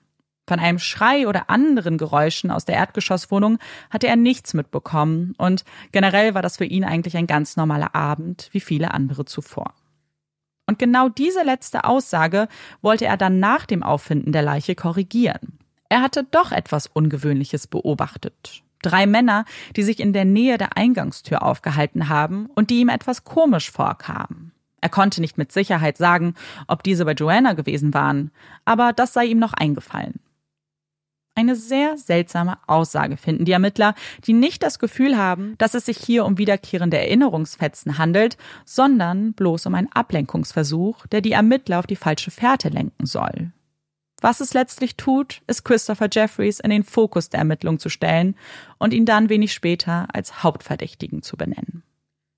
Am Morgen des 30. Dezember klopft es an der Tür des Vermieters und der verschlafene Mann öffnet die Tür für zwei uniformierte Beamte, die ihm ihre Dienstmarken präsentieren und ihn bitten, mit ihnen nach draußen zu treten. Er sei festgenommen, erklären sie ihm. Festgenommen wegen des Verdachts, Joanna Yates getötet zu haben. Während er nun aufs Revier gebracht wird, um dort das erste Mal als tatverdächtige Person vernommen zu werden, durchsuchen Beamte seine Wohnung und machen einen erschreckenden Fund. Unter der Spüle befinden sich ein paar Schuhe, die deutliche Blutspritze aufzeigen. Sie hatten recht. Sie haben ihn. In diesem Moment ist man sich ganz sicher, den Mörder von Joanna festgenommen zu haben. Und genau das, diese Tatsache, der Name, das Foto von Christopher Jeffries wird bald alle Zeitungen zieren. Denn obwohl die Polizei der Presse den Namen einer festgenommenen, aber nicht angeklagten Person nicht verraten darf, ist es doch üblich, dass den Pressevertretern ein paar grundsätzliche Informationen zugespielt werden. Dazu gehören der Ort der Festnahme, das Alter und das Geschlecht der Person. Und in einem bekannten Fall wie dem von Joanna muss man wirklich nicht besonders scharfsinnig sein, um eins und eins zusammenzählen zu können. Die Presse, die diesen Fall seit Tag eins begleitet, die vor dem Wohnhaus kampiert und Christopher Jeffrey schon mehrfach um Statements gebeten hat, kennt ihn und seine Beziehung zur Joanna. Wenn es heißt, dass ein 65-jähriger Mann in genau dem Gebäude festgenommen wird, in dem Joanna gelebt hatte, dann ist allen sofort klar, wer damit gemeint ist. Und damit rattern die Zahnräder der Pressemaschinerie sofort und Zeitungen überschlagen sich mit noch dramatischeren Ausführungen über den Mann, den man hier für den Mörder von Joanna hält. Aus einem verrückten Professor wird plötzlich ein Spanner, der bekannt dafür gewesen ist, seine Schülerin sexuell zu belästigen. Jeffries sei ein Mann, der alleine lebt, der deshalb perverse Einstellungen hat. Er sei seltsam, weird, liest man. Guckt euch doch seine Haare an. Graue, dünne Haare, die über seine Halbglatze gekämmt werden. Und seine Augen, so durchdringend, richtig beunruhigend. Und habt ihr ihn schon mal sprechen gehört? Der hält sich doch für was Besseres. Man munkelt, dass er andere Menschen bei falscher Grammatik korrigieren würde. Und einer seiner Freunde soll auch im Gefängnis sein, weil er pädophil ist. Das sagt doch auch was über seinen Charakter aus. Man erzählt sich, dass er schon mal wegen Mordes verdächtigt wurde, er sei damit aber einfach durchgekommen. Was für ein unsympathischer Typ, der soll ruhig im Gefängnis versauern. Die Presse und damit auch ein großer Teil der Öffentlichkeit scheint sich schnell eine Meinung über Christopher Jeffries zu bilden. Sie haben ihn angeklagt, haben einen Prozess stattfinden lassen, der nach nur wenigen Stunden zu einem Ergebnis gekommen ist. Schuldig. Woher all diese Aussagen stammen, ist nicht nur für Christopher Jeffries ein Rätsel, sondern auch für seine Freunde und Bekannten, die von all diesen Vorwürfen noch nie etwas gehört haben und nicht nur nicht daran glauben können, sondern überzeugt davon sind, dass es sich dabei um Lügen handelt. Und was man ihm jetzt genau vorwerfen würde, was man genau in der Hand hat, um ihn festzunehmen, können Sie diesen Zeitungsartikeln auch nicht entnehmen. Die sind einfach nur voller Spekulationen, aber ohne konkrete Hinweise oder Beweise. Und vor genau dieser Frage steht auch Jeffries selbst. In seinem ersten Gespräch mit den Ermittlern wird er mit dem gezielten Vorwurf konfrontiert, Joanna getötet zu haben. Dass er sich mit Hilfe seines Schlüssels Eintritt verschafft hatte und sie in ihrer eigenen Wohnung strangulierte. Er hat kein Alibi, er hatte die Möglichkeit und das Motiv, dass es ein älterer Mann auf eine schöne, attraktive Frau abgesehen haben könnte, die zum allerersten Mal alleine in der Wohnung ist, sei jetzt auch nicht allzu abwegig. Und dass sie alleine war, das hatte er doch gewusst. Schließlich hatte er Greg am Freitagnachmittag noch beim Wegfahren angetroffen und von ihm erfahren, dass er das ganze Wochenende nicht da sein würde. Jeffries streitet jeden Aspekt dieser Theorie ab. Er hat Joanna nicht getötet, hatte keinen Grund dazu und er würde niemals eine solche Tat begehen. Nach diesem Gespräch, nach einigen Stunden, die vergangen sind, wird Jeffries in eine Zelle gebracht. Es ist ein kleiner, ungemütlicher Raum, eine dünne Matratze auf einem Metallgestell, ein kleines Fenster und eine Toilette in der Ecke. Mehr findet sich darin nicht vor. Sein Zuhause für die nächste Zeit, wie man ihm eröffnet. Obwohl die Presse bereits ein schuldig auf seine Stirn gestempelt hat, sind die Ermittler natürlich noch nicht so weit. Sie glauben an seine Schuld, genau wie es The Sun, The Mirror und andere Zeitungen tun, aber ihre Hürden für einen Schuldspruch bzw. eine Anklage scheinen da deutlich höher zu sein. Und doch fühlen sie sich sicher und sind nur noch überzeugter, als am Tag der Festnahme ein Anruf bei den Ermittlern eingeht. Er stammt von Joannas Nachbarn Vincent, der gerade von der Festnahme erfahren hat und glaubt, etwas Wichtiges beisteuern zu können. Er habe nämlich etwas beobachtet, was möglicherweise relevant sein könnte. Als er am Freitagabend nach Hause gekommen war, stand der Wagen seines Vermieters mit der Vorderseite zur Ausfahrt. Als er dann am Morgen wach geworden ist und seine Wohnung verlassen hat, stand der Wagen plötzlich andersrum. Das bedeutet ja, dass sich Jeffries in der Nacht in sein Auto gesetzt haben muss und irgendwo hingefahren ist.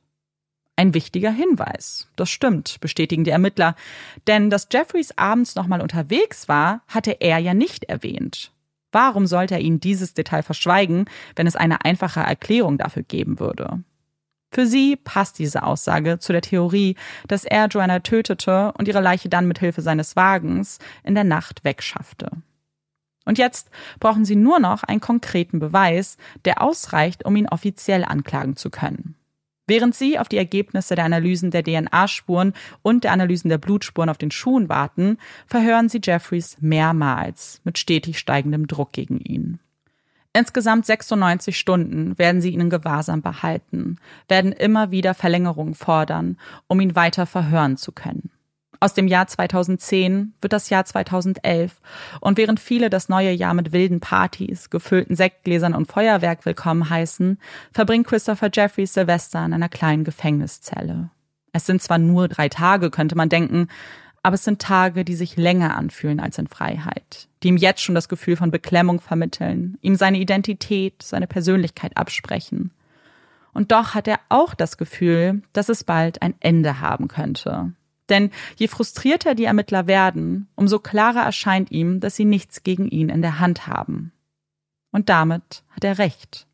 Denn das Blut auf seinen Schuhen kann Joanna nicht klar zugeordnet werden. Die Ergebnisse der Analyse sind nicht aussagekräftig genug. Die DNA, die man an Joanna gefunden hat, stimmt jedoch ganz sicher nicht mit der von Christopher Jeffries überein. Und wenn man sonst keine neuen Erkenntnisse aus den Verhören mit ihm gewinnen kann, müssen sie ihn am Nachmittag des 1. Januar auf Kaution in die Freiheit entlassen. Ob es sich wirklich um Freiheit handelt, sei mal dahingestellt. Denn das Leben von Christopher Jeffries hat sich in dem Moment seiner Festnahme für immer verändert. Die Zeitungsartikel, die sich in den Tagen gesammelt haben, schaffen das Bild eines perversen Monsters, das perfekt in die Rolle eines Mörders passt. Seine Wohnung kann und mag er nicht mehr betreten. Es fühlt sich nur wie ein weiteres Gefängnis an, auch wenn es keine Stäbe sind, die ihn vor der Freiheit trennen, sondern die Kameras der Presse. Er zieht zu einem Freund, der bald an der eigenen Haut erfährt, wie Jeffries sich fühlen muss. Der bald selbst von Journalisten und Journalistinnen umzingelt wird, dessen Haustelefon nicht mehr stillsteht, weil jeder ein Stück von Christopher Jeffries haben möchte. Dem Mann, den man immer noch für den Mörder von Joanna hält. Die Ermittler, die die Einschätzung grundsätzlich teilen, müssen sich nun wieder anderen Optionen öffnen. Es bringt nichts, an einem Verdächtigen festzuhalten und andere Spuren zu vernachlässigen. Und sie beginnen also fast von vorne in ihrer Suche nach dem Täter. Am 4. Januar wird ein Profiler mit der Aufgabe beauftragt, ein Profil der Tatperson zu erstellen und mögliche Verdächtige aus Joannas Leben zu benennen. Es werden tausend mögliche Szenarien eröffnet und in einer Pressekonferenz bestätigt, dass man erst ruhen würde, wenn man herausgefunden hat, wer Joannas Leben genommen hat. Es beginnt eine Suche nach Zeugen und Zeuginnen bei Facebook. Eine eigene Seite wird ins Leben gerufen, die schon bald 250.000 Follower hat. Der Fall von Joanna wird mit anderen ungelösten Fällen verglichen. Und man untersucht das Verhalten von einigen verurteilten Sexualstraftätern zu der Zeit ihres Verschwindens. Am 9. Januar wird die Möglichkeit einer Massen-DNA-Analyse in Betracht gezogen. Hierfür würde man DNA-Proben von vielen bislang unbekannten Personen einfordern, um diese dann mit der gesicherten Spur vergleichen zu können. Am 18. Januar beendet die Sendung Crime Watch, das englische Pendant zu Aktenzeichen XY ungelöst, ihre Rekonstruktion und die Berichterstattung, dass es eine Folge zum Fall Joanna Yates geben würde, führte zu weiteren 300 Anrufen und Tipps. All diese Schritte werden mit der Öffentlichkeit geteilt. Es wirkt nach außen so, als ob die Ermittler nach der Nadel im Heuhaufen suchen würden und es keine konkreten Verdächtigen zu geben scheint. Umso überraschender sind dann die Schlagzeilen, die am 20. Januar folgen. Denn es gibt eine weitere Festnahme.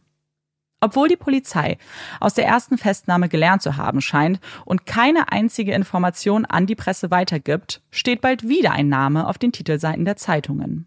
Denn Informationen von der Polizei brauchte man in diesem Fall gar keine. Einzelne Pressevertreter hatten die Festnahme bzw. die Vorbereitung darauf beobachten können. Vertreter, die immer noch vor Joannas Haus kampierten und plötzlich weggescheucht wurden. Alle Aufnahmen wurden ihnen untersagt, das Haus wurde großflächig abgesperrt. So war es nur naheliegend, dass es sich hier um die besagte Festnahme gehandelt hatte. Und einigen Journalisten und Journalistinnen scheint es dann auch gelungen zu sein, der festgenommenen Person einen Namen zu geben. Ein Name, der den allermeisten bis zu diesem Zeitpunkt völlig unbekannt war und für einiges Staunen gesorgt hat. Uns ist die Person nicht unbekannt, denn der Name, der schwarz auf weiß gedruckt werden wird und bald in aller Munde sein würde, ist Vincent Tabak. Joannas Nachbar. Als Christopher Jeffries von diesem Umstand erfährt, ist er zunächst unsicher. Vincent ist ein höflicher, netter Mann, niemand, dem er die Tat zutrauen würde. Wiederholt sich hier gerade etwa sein Schicksal? Hat sich die Polizei einfach einen neuen Sündenbock gesucht? Der große Druck, den die Ermittler verspüren, der keinem bisher Dagewesenen gleicht, könnte natürlich dafür sprechen, dass man hier vielleicht wieder vorschnell gehandelt hat. Was aber weder Jeffries noch die Presse weiß, ist, dass diese Festnahme vieles war, aber nicht voreilig. Sie wurde genau vorbereitet und durchdacht. Und gegen Vincent Tabak spricht so viel mehr als bloß sein Charakter, seine Frisur oder die Art des Sprechens. Vincent Tabak wird am 10. Februar 1978 in dem kleinen Dorf Uden in den Niederlanden geboren und ist das jüngste von fünf Kindern. Schon als Kind hatte Vincent immer den Eindruck eines Einzelgängers vermittelt. Ein schüchterner Junge, der lieber Zeit alleine verbringt und dem Freundschaften nicht leicht fallen, aber auch nicht wirklich wichtig zu sein scheinen. Statt mit den anderen Kindern herumzutoben, auf Bäume zu klettern oder Fangen zu spielen, interessiert er sich für alles, was elektronisch ist. Spielzeug, das irgendwann zu Computern wird, vor denen Vincent seine Jugend hauptsächlich verbringt. Er ist ein intelligenter Junge, der gerne plant und sich bei der Suche nach dem perfekten Job für ein Architekturstudium entscheiden wird, welches er dann 2003 mit einem Master abschließt und noch einen Doktor dranhängt.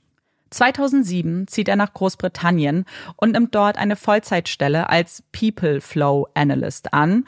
Damit befasst er sich mit dem Verhalten von Menschenmassen in großen Räumen, wie zum Beispiel Schulen oder Flughäfen, analysiert dieses, um dann räumliche Anpassungen empfehlen zu können. Er scheint mit dem großen Umzug auch eine Art Lebenswandel vollzogen zu haben. Während er zuvor als schüchterner, zurückgezogener Mann bekannt war, ändern sich seine Beschreibungen ab dem Moment der Grenzüberschreitung. In Großbritannien gilt er als offen, höflich, kommunikativ, ein netter Typ, der gerne hilft und mit dem man sich gut versteht.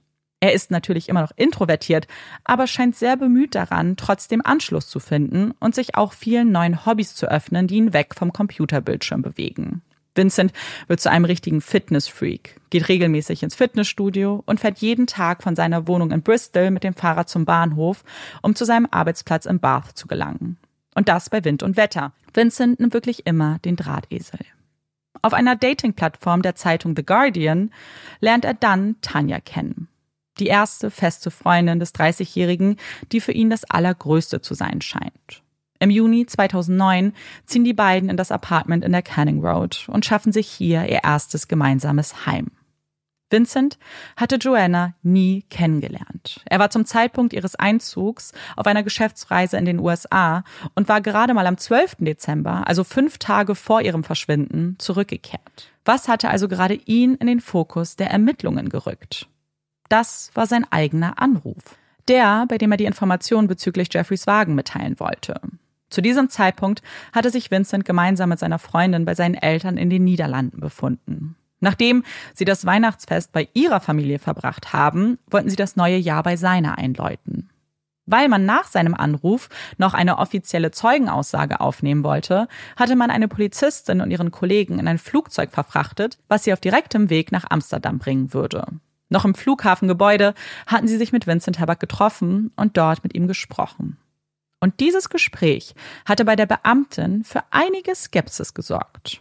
Er war zwar nett und höflich, aber auch ganz schön vage und ausweichend bei den meisten Fragen, die sie ihm gestellt haben. Bei Themen, die ihn zu interessieren schienen, war er dann aber hellwach und gesprächig. Er hatte auch einige eigene Fragen im Gepäck, Fragen, die sich vor allem um mögliche forensische Beweise kreisten, die man gesichert hatte.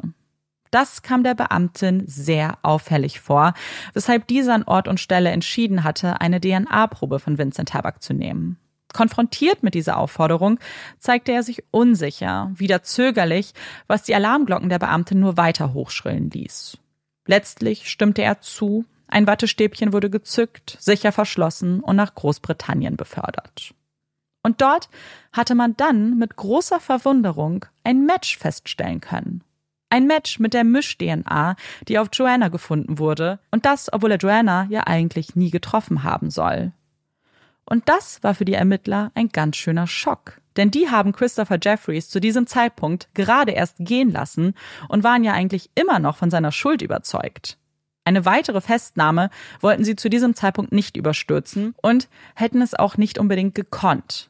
Denn so sicher sich ein DNA-Match anfühlt, in diesem Fall hat es sich um eine Misch-DNA gehandelt, weshalb man nicht mit hundertprozentiger Gewissheit bestätigen kann, dass es Vincent Tabaks DNA ist. Wenn man aber mal mit Wahrscheinlichkeiten rechnen möchte, die Wahrscheinlichkeit, dass die DNA nicht von Vincent Tabak ist, liegt bei etwa 1 zu einer Milliarde. Auch wenn das für die Festnahme nicht reicht, reicht es doch für den begründeten Verdacht gegen ihn. Und während nach außen immer noch alle Optionen in Erwägung gezogen werden und Vincent Tabak nie namentlich genannt wird, beschäftigen sich die Ermittler nun immer mehr mit ihm und vor allem mit seinem angeblichen Alibi. Denn dieses kommt ihnen bei genauerer Betrachtung etwas seltsam vor. Er hatte angegeben, nach der Arbeit unterwegs gewesen zu sein und Einkäufe erledigt zu haben. Da er an diesem Tag aber wieder mit dem Fahrrad zum Bahnhof gefahren ist, muss er ja zunächst nach Hause gefahren sein, um dann mit dem Auto seiner Freundin in den Supermarkt zu fahren. Die Videokameras zeichnen sein Eintreten dort um halb elf abends auf. Und das sogar zweimal. Er hat den Laden betreten, scheinbar wieder verlassen und ein wenig später erneut betreten. Auf dem Weg zum Supermarkt und auch während seines Einkaufs hatte er Tanja immer wieder SMS geschickt, hatte ihr geschrieben, wie langweilig ihm sei und dass er gerade einkaufen würde und dass er sich ein Krisenpäckchen kauft, weil er sie so sehr vermisst. Gekauft hatte er dann ein paar Snacks, Getränke und Salz. Und neben seinem auffälligen Verhalten ist auch dieser Einkauf etwas ungewöhnlich.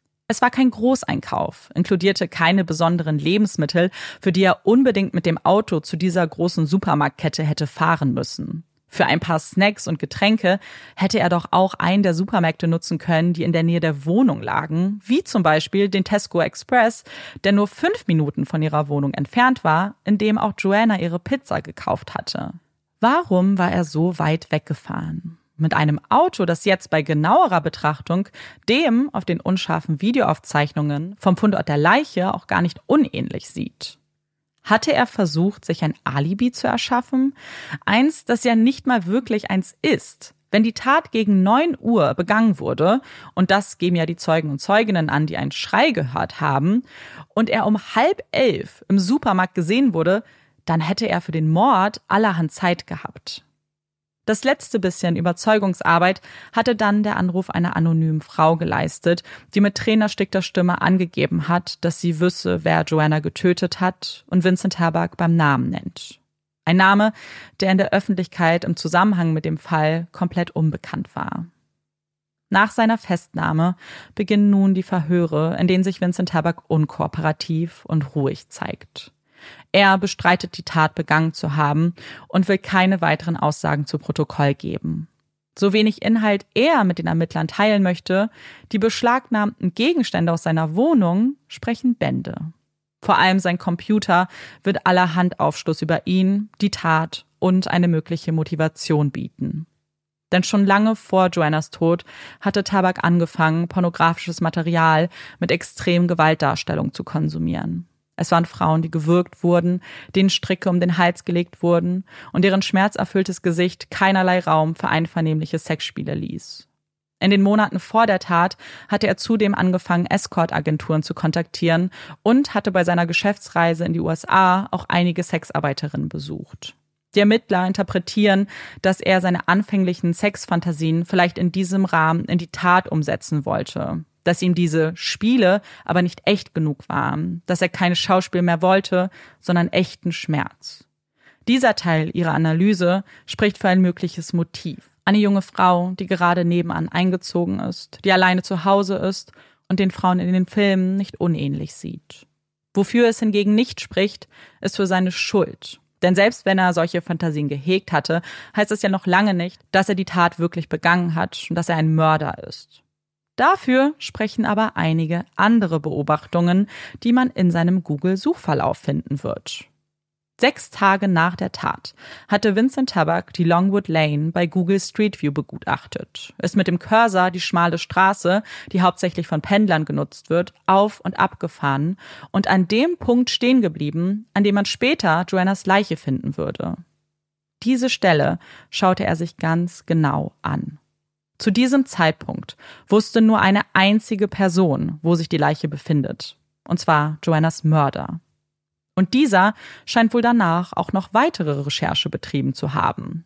Seine Suchanfragen inkludieren, was ist der Unterschied zwischen Murder und Manslaughter, wie lange dauert es, bis eine Leiche zersetzt wird und was sind die Höchststrafen für Mord. Er hatte immer wieder nach Updates zu dem Fall gesucht, hatte sich immer wieder auf dem Laufenden gehalten hatte Artikel über Joanna gelesen und hatte keine 15 Minuten danach wieder eine Pornoseite geöffnet. Für die Ermittler reicht das, um ihn nur zwei Tage nach seiner Festnahme offiziell wegen des Mordes an Joanna Yates anzuklagen. Vincent Tabak wird daraufhin ins Gefängnis gebracht und unter ständige Aufsicht wegen möglicher Suizidgefahr gestellt.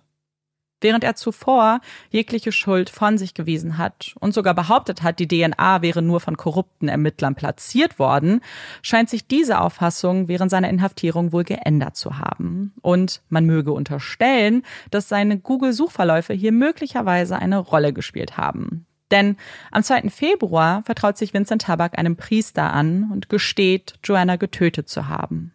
Er sagt, er würde sich schuldig bekennen, aber betont, dass es kein Mord war. Tut es dir denn leid? fragt ihn der Priester daraufhin. Ja, sehr. Am 5. Mai wird er dieses Geständnis dann auch ganz offiziell kommunizieren und sich des Manslaughters, also einer Tötung ohne Vorsatz, schuldig bekennen. Es ist ein Plea, der von der Staatsanwaltschaft nicht akzeptiert wird. Sie und auch die Öffentlichkeit erwarten einen Schuldspruch wegen Mordes.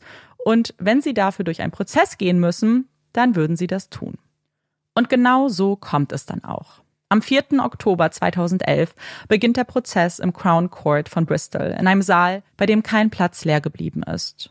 Anklage und Verteidigung sind gekommen, um in den nächsten Wochen ihre Version der Geschehnisse zu beschreiben und zu belegen und sich dabei nicht die Frage zu stellen, ob er Joanna getötet hat, sondern ob er es vorsätzlich getan hat oder nicht. Die Anklage hat die vergangenen Monate dafür genutzt, eine ganze Reihe von Beweisen und Indizien zu sammeln, die ihrer Meinung nach keinen anderen Schluss zulassen, als ihn des Mordes schuldig zu erklären. Sie präsentieren Vincent Tabak als einen Mann, der Joanna körperlich überlegen war, der auf sie gewartet hat, der sie übermannt hat, der sie nicht nur zu Tode gewürgt, sondern ihr auch 43 Verletzungen zugefügt hat am Hals, am Oberkörper, an den Armen, sogar eine gebrochene Nase hatte man festgestellt. Nachdem er sie getötet hat, hat er ihre Leiche in seinen Kofferraum verfrachtet und ist mit ihr zum Supermarkt gefahren, um sich dort ein Alibi zu verschaffen. Kurz nach seiner Tat hat er seiner Freundin eine SMS geschickt und ihr berichtet, wie schrecklich er sich langweilen würde. Weil er seine Freundin um ein Uhr morgens abholen will, hat er dann den Weg dorthin genutzt, um Joannas Leiche zu entsorgen und hat sich extra eine Strecke herausgesucht, bei der es keine Videokameras gibt. In dem besagten Wagen konnten Blutspuren von Joanna nachgewiesen werden. Außerdem hatte man seine DNA auf ihr gefunden und zusätzlich dazu noch Fasern sichergestellt, die sowohl auf Joannas Leiche als auch auf Vincents Kleidung gefunden wurden. Ein Motiv kann die Anklage nicht präsentieren, auch wenn sie der Jury gerne von dem pornografischen Material berichtet hätten. Dieses wurde von dem Vorsitzenden Richter jedoch nicht zugelassen, der dieses als irrelevant für die Einschätzung eines Vorsatzes eingestuft hatte. Den Vorsatz sieht die Anklage auf jeden Fall gegeben und wiederholt hierfür die Aussage von Vincent Tabak selbst. Denn dieser hatte angegeben, Joanna gerade mal 20 Sekunden gewirkt zu haben. Eine Expertin der Anklage bestätigt, dass dies ausreichen würde, um einen Menschen zu töten. Denn 20 Sekunden sind eine lange Zeit. Länger, als sich so mancher vorstellen kann, erklärt die Anklage und beginnt, einen 20-Sekunden-Timer laufen zu lassen.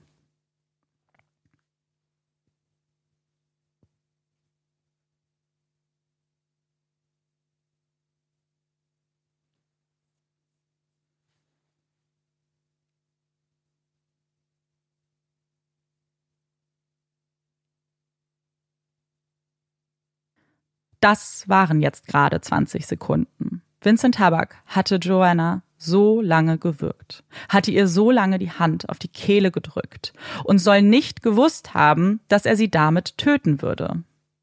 Das findet die Anklage unglaublich. Wer solch eine Kraft ausübt, solche Verletzungen zutage fördert, ist sich auch der Konsequenz bewusst, der weiß, was passiert, wenn man jemandem die Luft abschneidet. Dem muss bewusst gewesen sein, dass er damit einen Menschen tötet. Und dann hat er diese Tat auch vorsätzlich begangen. Und genau dieser Einordnung widerspricht die Verteidigung. Sie lassen Vincent erzählen, was wirklich passiert ist. Er sagt, er wäre am Freitag zu Hause gewesen, hatte sich draußen aufgehalten und gesehen, wie ihn Joanna aus ihrem Küchenfenster anlächelte. Sie fing an zu winken, keine Begrüßung, sondern eine Aufforderung, zu ihr zu kommen. Also tat er genau das. Er ging zur Haustür und wurde dort von einer freudestrahlenden Joanna begrüßt. Sie bat ihn hereinzukommen, sie unterhielten sich kurz und Joanna bewegte sich dann etwas nach vorne. Vielleicht für eine Umarmung, denkt er jetzt, aber damals dachte er, sie wollte ihn küssen. Also drückte er ihr seinen Mund auf ihren und war ganz schockiert, als Joanna zu schreien begann.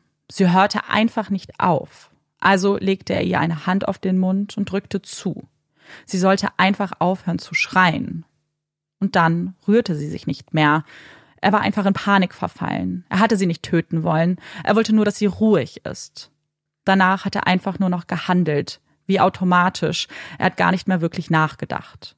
Während des ganzen Prozesses hatte Vincent kaum hochgeblickt, sein Gesicht nur in seinen Händen vergraben. Jetzt, wenn er spricht, weint er bitterlich. Er blickt Joannas Eltern an, bittet sie verzweifelt um Entschuldigung. Nur kurz nachdem er im Detail beschreiben musste, wie er ihre Tochter erwürgt hat, bittet er sie um Verzeihung. Aber wie sollen sie dem Mörder ihrer Tochter verzeihen? Das war doch kein Unfall, nichts, was einfach so geschieht. Er hat zugedrückt, hat nicht losgelassen, dabei wird sie sich doch gewehrt haben, sie wird um sich geschlagen haben, und er hat sich entschieden, weiter zu drücken. Außerdem glauben sie ihm auch nicht, dass es so abgelaufen sein kann, wie er es geschildert hat. Zum einen, weil ein solches Verhalten nicht zu Joanna, aber auch zu sonst kaum einer Frau gepasst hätte, die alleine zu Hause ist. Wer würde einen wildfremden Menschen einfach in die Wohnung einladen, aus dem Nichts, nur die Person am Küchenfenster vorbeigeht? Aber selbst wenn, seine ganze Beschreibung ergibt doch gar keinen Sinn.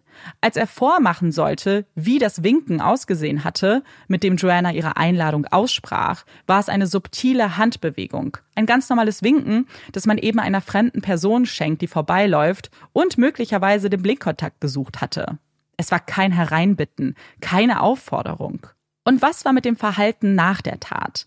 Dass er so mit der Leiche ihrer Tochter umgegangen ist, dass er einen Plan geschmiedet hat, um sich ein Alibi zu verschaffen, dass er immerzu gelogen hat und sogar Christopher Jeffries an den Pranger gestellt hat.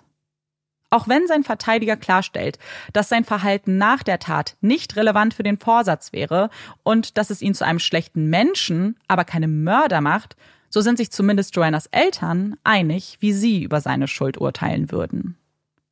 Aber würde das eine Jury auch so sehen? Die Anklage, die sich ihrer Sache sehr sicher ist, staunt nicht schlecht, als die Jury ihren ersten Beratungstag ohne ein Urteil beendet. Das ist nämlich normalerweise kein gutes Zeichen. Es heißt, dass es kein einstimmiges, klares Ergebnis gibt, dass sie an irgendeinem Punkt zweifeln, auch wenn man natürlich von außen nicht einsehen kann, was dieser Punkt sein könnte. Nach zwei Tagen Beratungszeit erklärt die Jury dann, dass sie zu einem Ergebnis gekommen sind. Der Saal hält die Luft an, als der Juryforeman aufsteht und dieses dann verkündet. Die Jury befindet Vincent Tabak schuldig, und zwar des Mordes an Joanna Yates. Er wird daraufhin zu einer lebenslangen Haftstrafe mit der Bewährung nach frühestens 20 Jahren verurteilt. Joanna würde das natürlich nicht zurückbringen, und doch sind ihre Eltern zufrieden mit dem Urteil. Sie hoffen, dass er im Gefängnis die Hölle auf Erden erlebt. Joanna war gerade mal 25 Jahre alt. Sie war wie ein kleiner Vogel, erklärt ihr Vater, auf den sie aufgepasst haben, sichergestellt haben, dass sie wohlbehütet aufwächst. Sie haben sie wachsen und gedeihen sehen und ihr dabei zugesehen, wie sie erste vorsichtige Flügelschläge geübt hatte und dann davongeflogen ist. In den blauen Himmel, ihre himmelblaue Zukunft, in der so viel möglich gewesen wäre. Sie war ein kleiner Vogel, der erwachsen wurde, sich davonmachte und dann plötzlich, mit unglaublicher Wucht, einfach vom Himmel geschossen wurde. Joanna hatte so viel vor sich. Sie hatte 47.000 Pfund angespart, weil sie sich mal ein Haus kaufen wollte. Sie hatte noch nicht einmal ein Testament. Warum auch? Sie hatte immer nach vorne geblickt, nicht zurück, und sie hatte ihr ganzes Leben vor sich. Jetzt haben ihre Eltern das Ersparte ihrer Tochter auf dem Konto und eine Lücke, die sich nie ganz schließen würde. Um Joanna zu gedenken, haben ihre Eltern einen Garten für sie anlegen lassen, haben ihn so geplant und bepflanzt, wie sie es gewollt hätte. Damit es, auch wenn sie selbst nicht mehr da ist, um die Welt zu verändern, ein Kleinteil gibt, der ihr gewidmet ist und der diese grausame Welt ein kleines bisschen schöner macht. Ja, krass. Ich, ich glaube, ich finde diese ähm, Ach, jetzt bevor wir jetzt über den Fall irgendwie weiterreden, diese Idee von diesem Garten total schön. Mhm. Weil ich, ähm, wir sehen das ja immer total auf unterschiedliche Art und Weise, wie Angehörige irgendwie auch so ein Andenken setzen. Und ich finde, dass so ein Garten total die schöne Variation ist. Irgendwie, weil es ja auch irgendwie so was Lebendiges ist und weil es ja auch irgendwie ein Geben und Nehmen ist. Mit so einem Garten tritt man ja so richtig in eine Beziehung irgendwie. Ja. Und ähm, Das finde ich ist irgendwie voll, voll schön. Ja, es war auch so eine richtige Aktion. Also die haben den nicht nur irgendwie geplant, sondern halt auch zusammen bepflanzt. Also mit ganz vielen Leuten, mhm. die irgendwie Joanna nochmal nah sein wollten. Und der Garten ist bei ihrem ersten Job, den sie parallel zum Studium hatte. Ähm, also auch nochmal mhm. so als Verbindung. Gerade weil ein Garten, glaube ich, auch etwas ist, was Menschen halt auch so vielleicht ein Rückzugsort auch sein kann, wenn man so das Gefühl mhm. hat, oh, ich möchte ihr vielleicht noch mal irgendwie nahestehen oder ich möchte irgendwo hingehen und gleichzeitig den direkten Bezug zu dem, was sie so geliebt hat und was sie auch beruflich gemacht hat, was ihre Berufung war. Und mhm. ich glaube, es ist halt dann wahrscheinlich so und man macht es dann noch zusammen, so man hat noch mal Zeit irgendwie ja, ja. vielleicht da auch Arbeit reinzustecken, was ja auch manchmal helfen kann. Genau, weil es ist halt so dieses Aktive, so weißt du, so ein Garten, mhm. du musst halt immer bei einem Garten irgendwie präsent sein, um ihn halt auch im Leben zu halten. Ja. Und gleichzeitig ist es irgendwie sowas, wo man aber auch eine Entwicklung mitmacht und wo man es beobachten kann, wie sich das alles mit den Jahren ja dann quasi zusammen organisch entwickelt. Und ja. Ja, voll. Und ich habe ja am Ende eher so aus der Sicht ihrer Eltern gesprochen. Ihr mhm. Freund Greg hat ganz ähnliche Emotionen geäußert, hat ähm, nicht ganz so viel, muss man tatsächlich sagen. Wenn man sich Dokus zu dem Fall anguckt, spricht er eigentlich nicht. Das sind primär ihre Eltern. Hat sich also so mehr da zurückgezogen, was ich halt auch voll und ganz verstehen kann, weil das ja so einfach eine emotionale Sache ist und ich kann absolut verstehen, wenn man da nicht auch noch irgendwie mit der Öffentlichkeit konfrontiert sein will. Aber ich fand auch etwas ganz interessant, was er so am Ende mitgesagt hat nach dem Prozess und beziehungsweise in den Interviews, die er gegeben hat, in denen er natürlich sagt, dass es für ihn das Allerschlimmste ist, dass ihm seine Freundin genommen wurde, die ja wirklich ganz am Anfang so irgendwie ihrer Beziehung und dieser Zukunft, der eigentlich standen, die sich zusammen aufgebaut haben, weil das Haus, was sich Joanna zum Beispiel auch kaufen wollte, war für sie eigentlich auch schon mit ihm. Also es war immer Teil, er war mhm. immer Teil dieser Planung, dass sie zusammen einziehen und so weiter. Und dass das natürlich unfassbar schlimm ist, weil es halt alles zerstört, was du dir vorgenommen hast, dir eine Person nimmt, die du über alles geliebt hast. Und was ich aber unfassbar interessant fand, ist, dass er sofort anerkannt hat, Greg, dass dieser Fall mehrere Opfer hat die Familie und so auch. Aber er meint damit Christopher Jeffries. Krass, dass er halt von sich aus auch anspricht, so in diesem Fall ist auch super viel schiefgelaufen. Wir haben vielleicht die Antworten jetzt mhm. bekommen, aber hier wurde sehr, sehr, sehr viel falsch gemacht. Und über dieses zweite Opfer über Christopher Jeffries wollte ich auf jeden Fall noch ein bisschen sprechen. Denn seine Geschichte war jetzt am Ende meines geskripteten Falls natürlich noch nicht vorbei. Als er im Januar, also am 1. Januar freigelassen wurde aus diesen 96 Stunden, die er inhaftiert war, hat er sofort sich vorgenommen, die Presse zu verklagen. Das waren mit seine mhm. ersten Sachen, die er selbst machen wollte. Das war eine seiner ersten Aussagen zu seinen Freunden war, irgendjemand muss hier verklagt werden. Im Juli 2011, also noch bevor der Prozess zum Beispiel überhaupt ähm, angefangen hat, verklagt er dann die Presse und er bekommt auch Recht gesprochen. Um vielleicht so ein bisschen zu verstehen, was genau die Kritik dahinter ist, ist die komplette Berichterstattung eigentlich. Denn, ich habe es ein bisschen erwähnt, eigentlich ist es der Zeitung, Journalisten und Journalistinnen verboten, einen Namen von einer festgenommenen Person zu erwähnen, die nicht angeklagt ist. In dem Moment, wo sie angeklagt mhm. sind, darf der Name auch genannt werden. Aber sie haben ihn ja sofort genannt. Und das haben sie ja nicht nur getan, sondern sie haben ihn diffamiert. Und genau das sagt Christopher Jeffries in seiner Anklage. Sie haben Dinge über ihn behauptet, die nicht wahr sind. Und was auch komplett übrigens eingestanden wird, kann ich euch jetzt schon mal spoilern, das waren alles Lügen. Also nichts davon hat mhm. gestimmt. Die haben sich Sachen also ausgedacht. Also die haben nicht mal mit irgendjemandem geredet. Nein, also die haben sich das ausgedacht. Ja. Die haben sich das komplett ausgedacht. Es waren alles Falschmeldungen, die komplett manipuliert, komplett dramatisch, die sich einfach alle gegenseitig getoppt haben, die so ein bisschen wahrscheinlich so so eine Interpretation hatten, die vielleicht Leute hatten, die schon gesagt haben irgendwie, oh, er kam uns ein bisschen komisch vor. Und daraus wurde mhm. aber, oh, er ist ein Spanner. Oh, er ist, mhm. weißt du, weil einfach zu sagen, ich bin seltsam, ist ja ist in einer Zeitung auch nicht toll wahrscheinlich über einen zu lesen, aber hier wurden ja Mhm. wirklich krasse Vorwürfe angebracht, dass er ja auch Straftaten begangen haben soll und irgendwelche Kontakte zu irgendwelchen Leuten, die es nicht gibt, hergestellt wurden. Und diese Anklagen, das war eigentlich alles relativ schnell klar, weil es einfach keine Substanz hatte, weil keine dieser Zeitungen irgendwie beweisen konnte, woher sie ihre Aussagen haben. Und es wurden dann Geldzahlungen getätigt, also er hat halt Schmerzensgeld erhalten. Die Summen, die an Christopher Jeffries äh, gegangen sind, sind nicht bekannt. Und zwei Summen, die ich aber finden konnte, sind nochmal Strafen, die unabhängig von diesem Prozess verhängt wurden. Und zwar betrifft das zwei Zeitungen, The Mirror und The Sun. Die wurden zu 50.000 Pfund und 18.000 Pfund mussten diese Strafen bezahlen. Und diese beiden und noch sechs andere Zeitungen haben ein offizielles Statement abgegeben, haben sich entschuldigt bei Christopher Jeffries und wie gesagt dann auch noch Schmerzensgeld in einer unbekannten Summe an ihn bezahlen müssen.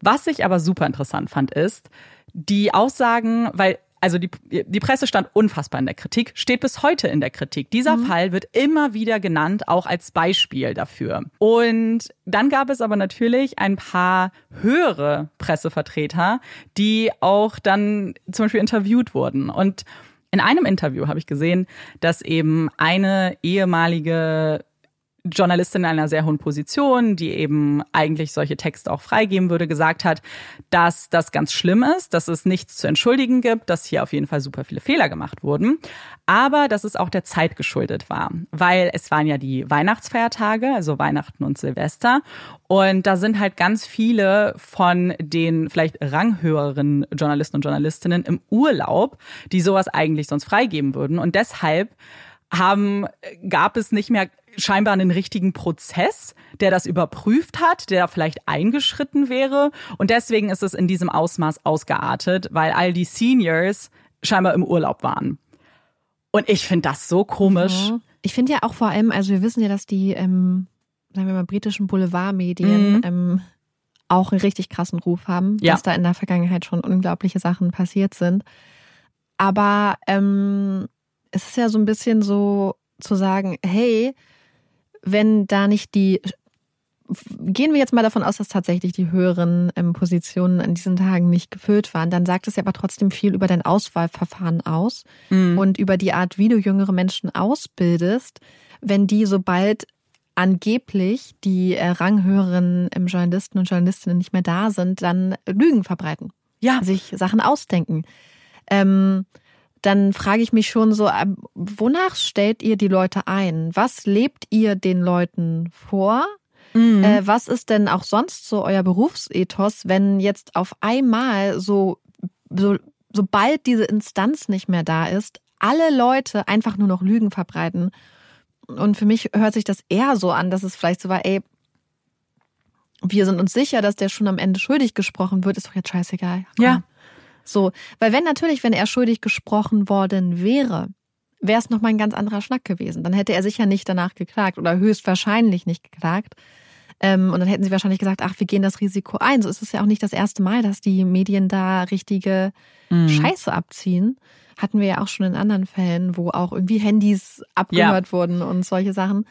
Und ähm, ich finde, das ist eine richtig, wirkt wie eine richtig krasse Schutzbehauptung, weil was sich ja auch jeder ähm, Arbeitgeber oder jede Arbeitgeberin im Zweifelsfall vorwerfen lassen muss, ist ja auch so eine Art dann Auswahlverschulden. Wie hast du denn deine Leute dann ausgewählt? Und also so weißt du, was ich meine? So hast du dann einfach, sage ich mal, jetzt in Anführungsstrichen journalistische Bestien eingestellt, die einfach lügen und sich Sachen aus den Händen ziehen, sobald da nicht die krassen Züge da sind. Mhm. Solche Leute Ja, und vor allem, wie hättest du es denn kontrolliert? Weil das frage ich mich. Ach so, sind es dann die ranghöheren Journalisten und Journalistinnen, die dann die von den quasi niedrigeren geschriebenen Journalisten die Artikel nochmal durchgehen und Quellen verifizieren? Das kann ich mir auch so vom, ja. ähm, sagen wir mal, Ablauf kaum vorstellen irgendwie. Total. Und die Sache, ich, also das war genau das, was du gesagt hast, war auch mein erster Gedanke. Und wir reden ja nicht von einfach irgendwie, oh, ich habe hier nicht richtig zitiert oder irgendwas Kleinerem, was vielleicht passieren kann, sondern hier haben halt Leute gelogen. So, ich stand da, habe einen Artikel geschrieben und habe halt einfach übertrieben, wissentlich gelogen. Und nicht nur das. Und das ist etwas, wofür gerade eben, genau wie du sagst, die Boulevardpresse in Großbritannien immer wieder kritisiert wird. Es geht ja nicht nur, also das ist ein ganz extremer Fall, in dem halt, wie gesagt, auch gelogen wurde, aber dass auch super viele und super oft Informationen reingenommen werden, die komplett irrelevant für einen Fall sind und einfach nur reißerisch sind. Und das hat man in dem Fall auch gehabt. So ganz viele der Dinge waren nicht wahr, aber zum Teil auch einfach irrelevant. Es wurde nämlich zum Beispiel super viel auch über seine Sexualität spekuliert. Es ging die ganze mhm. Zeit, eine, eine, irgendwie eine Zeitung hat geschrieben, oh, er ist schwul, weil er verhält sich komisch. Das war die ganze Logik, was auch schon mega, mega, mega, mega schlimm ist.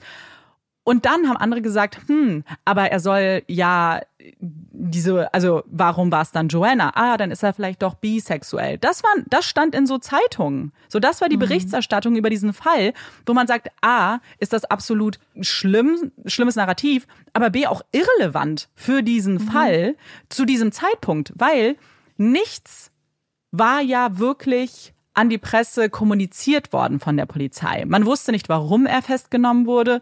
Man von den Blutspritzern an den Schuhen war ja gar nichts klar.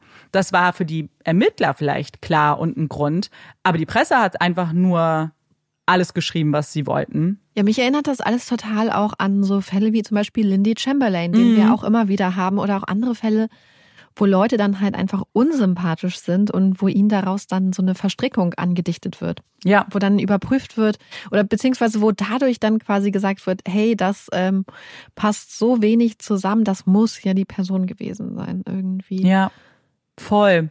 Hm. Was ich aber auf jeden Fall ganz interessant war. Also erstmal, ähm, Christopher Jeffries spricht halt in allen Dokus, die ich mir zu dem Fall angeguckt habe.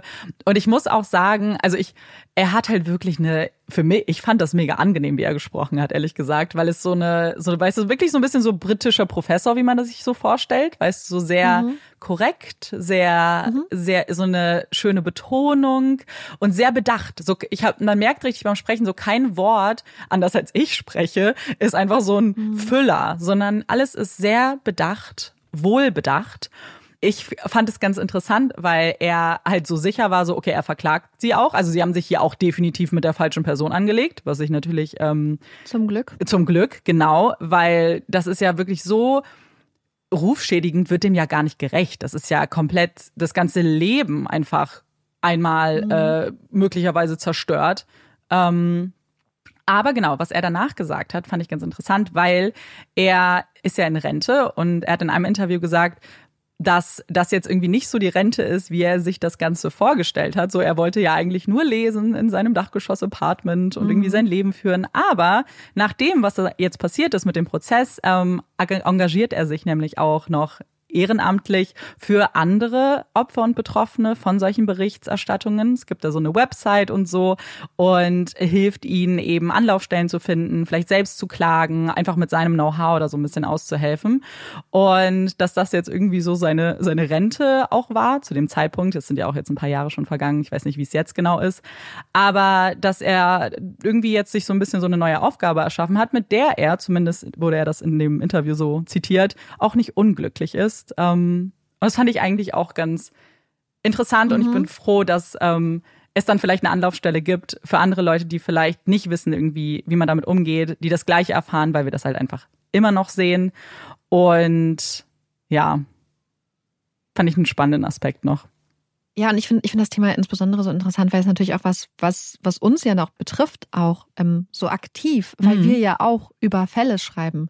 Und wir uns ja auch an, an Quellen orientieren müssen und, ähm, und, und dann einschätzen müssen, hey, kann ich der Quelle insofern vertrauen? So, was wird da geschrieben? Ähm, und wir ja auch in anderen Fällen schon mal drüber geredet haben, in anderen Fällen, wo gesagt wurde, ja, hier wird jetzt eine Person zum Beispiel sehr, sehr negativ dargestellt, aber sowas passiert auch manchmal danach wenn ja. Leute danach sehr negativ gefragt werden. Und dann haben wir ähm, bei Joanne Dennehy ja auch drüber gesprochen, wo dann ähm, vielleicht im Nachhinein das Narrativ noch sehr viel negativer ist, weil es sehr viel dramatischer zum Beispiel ist.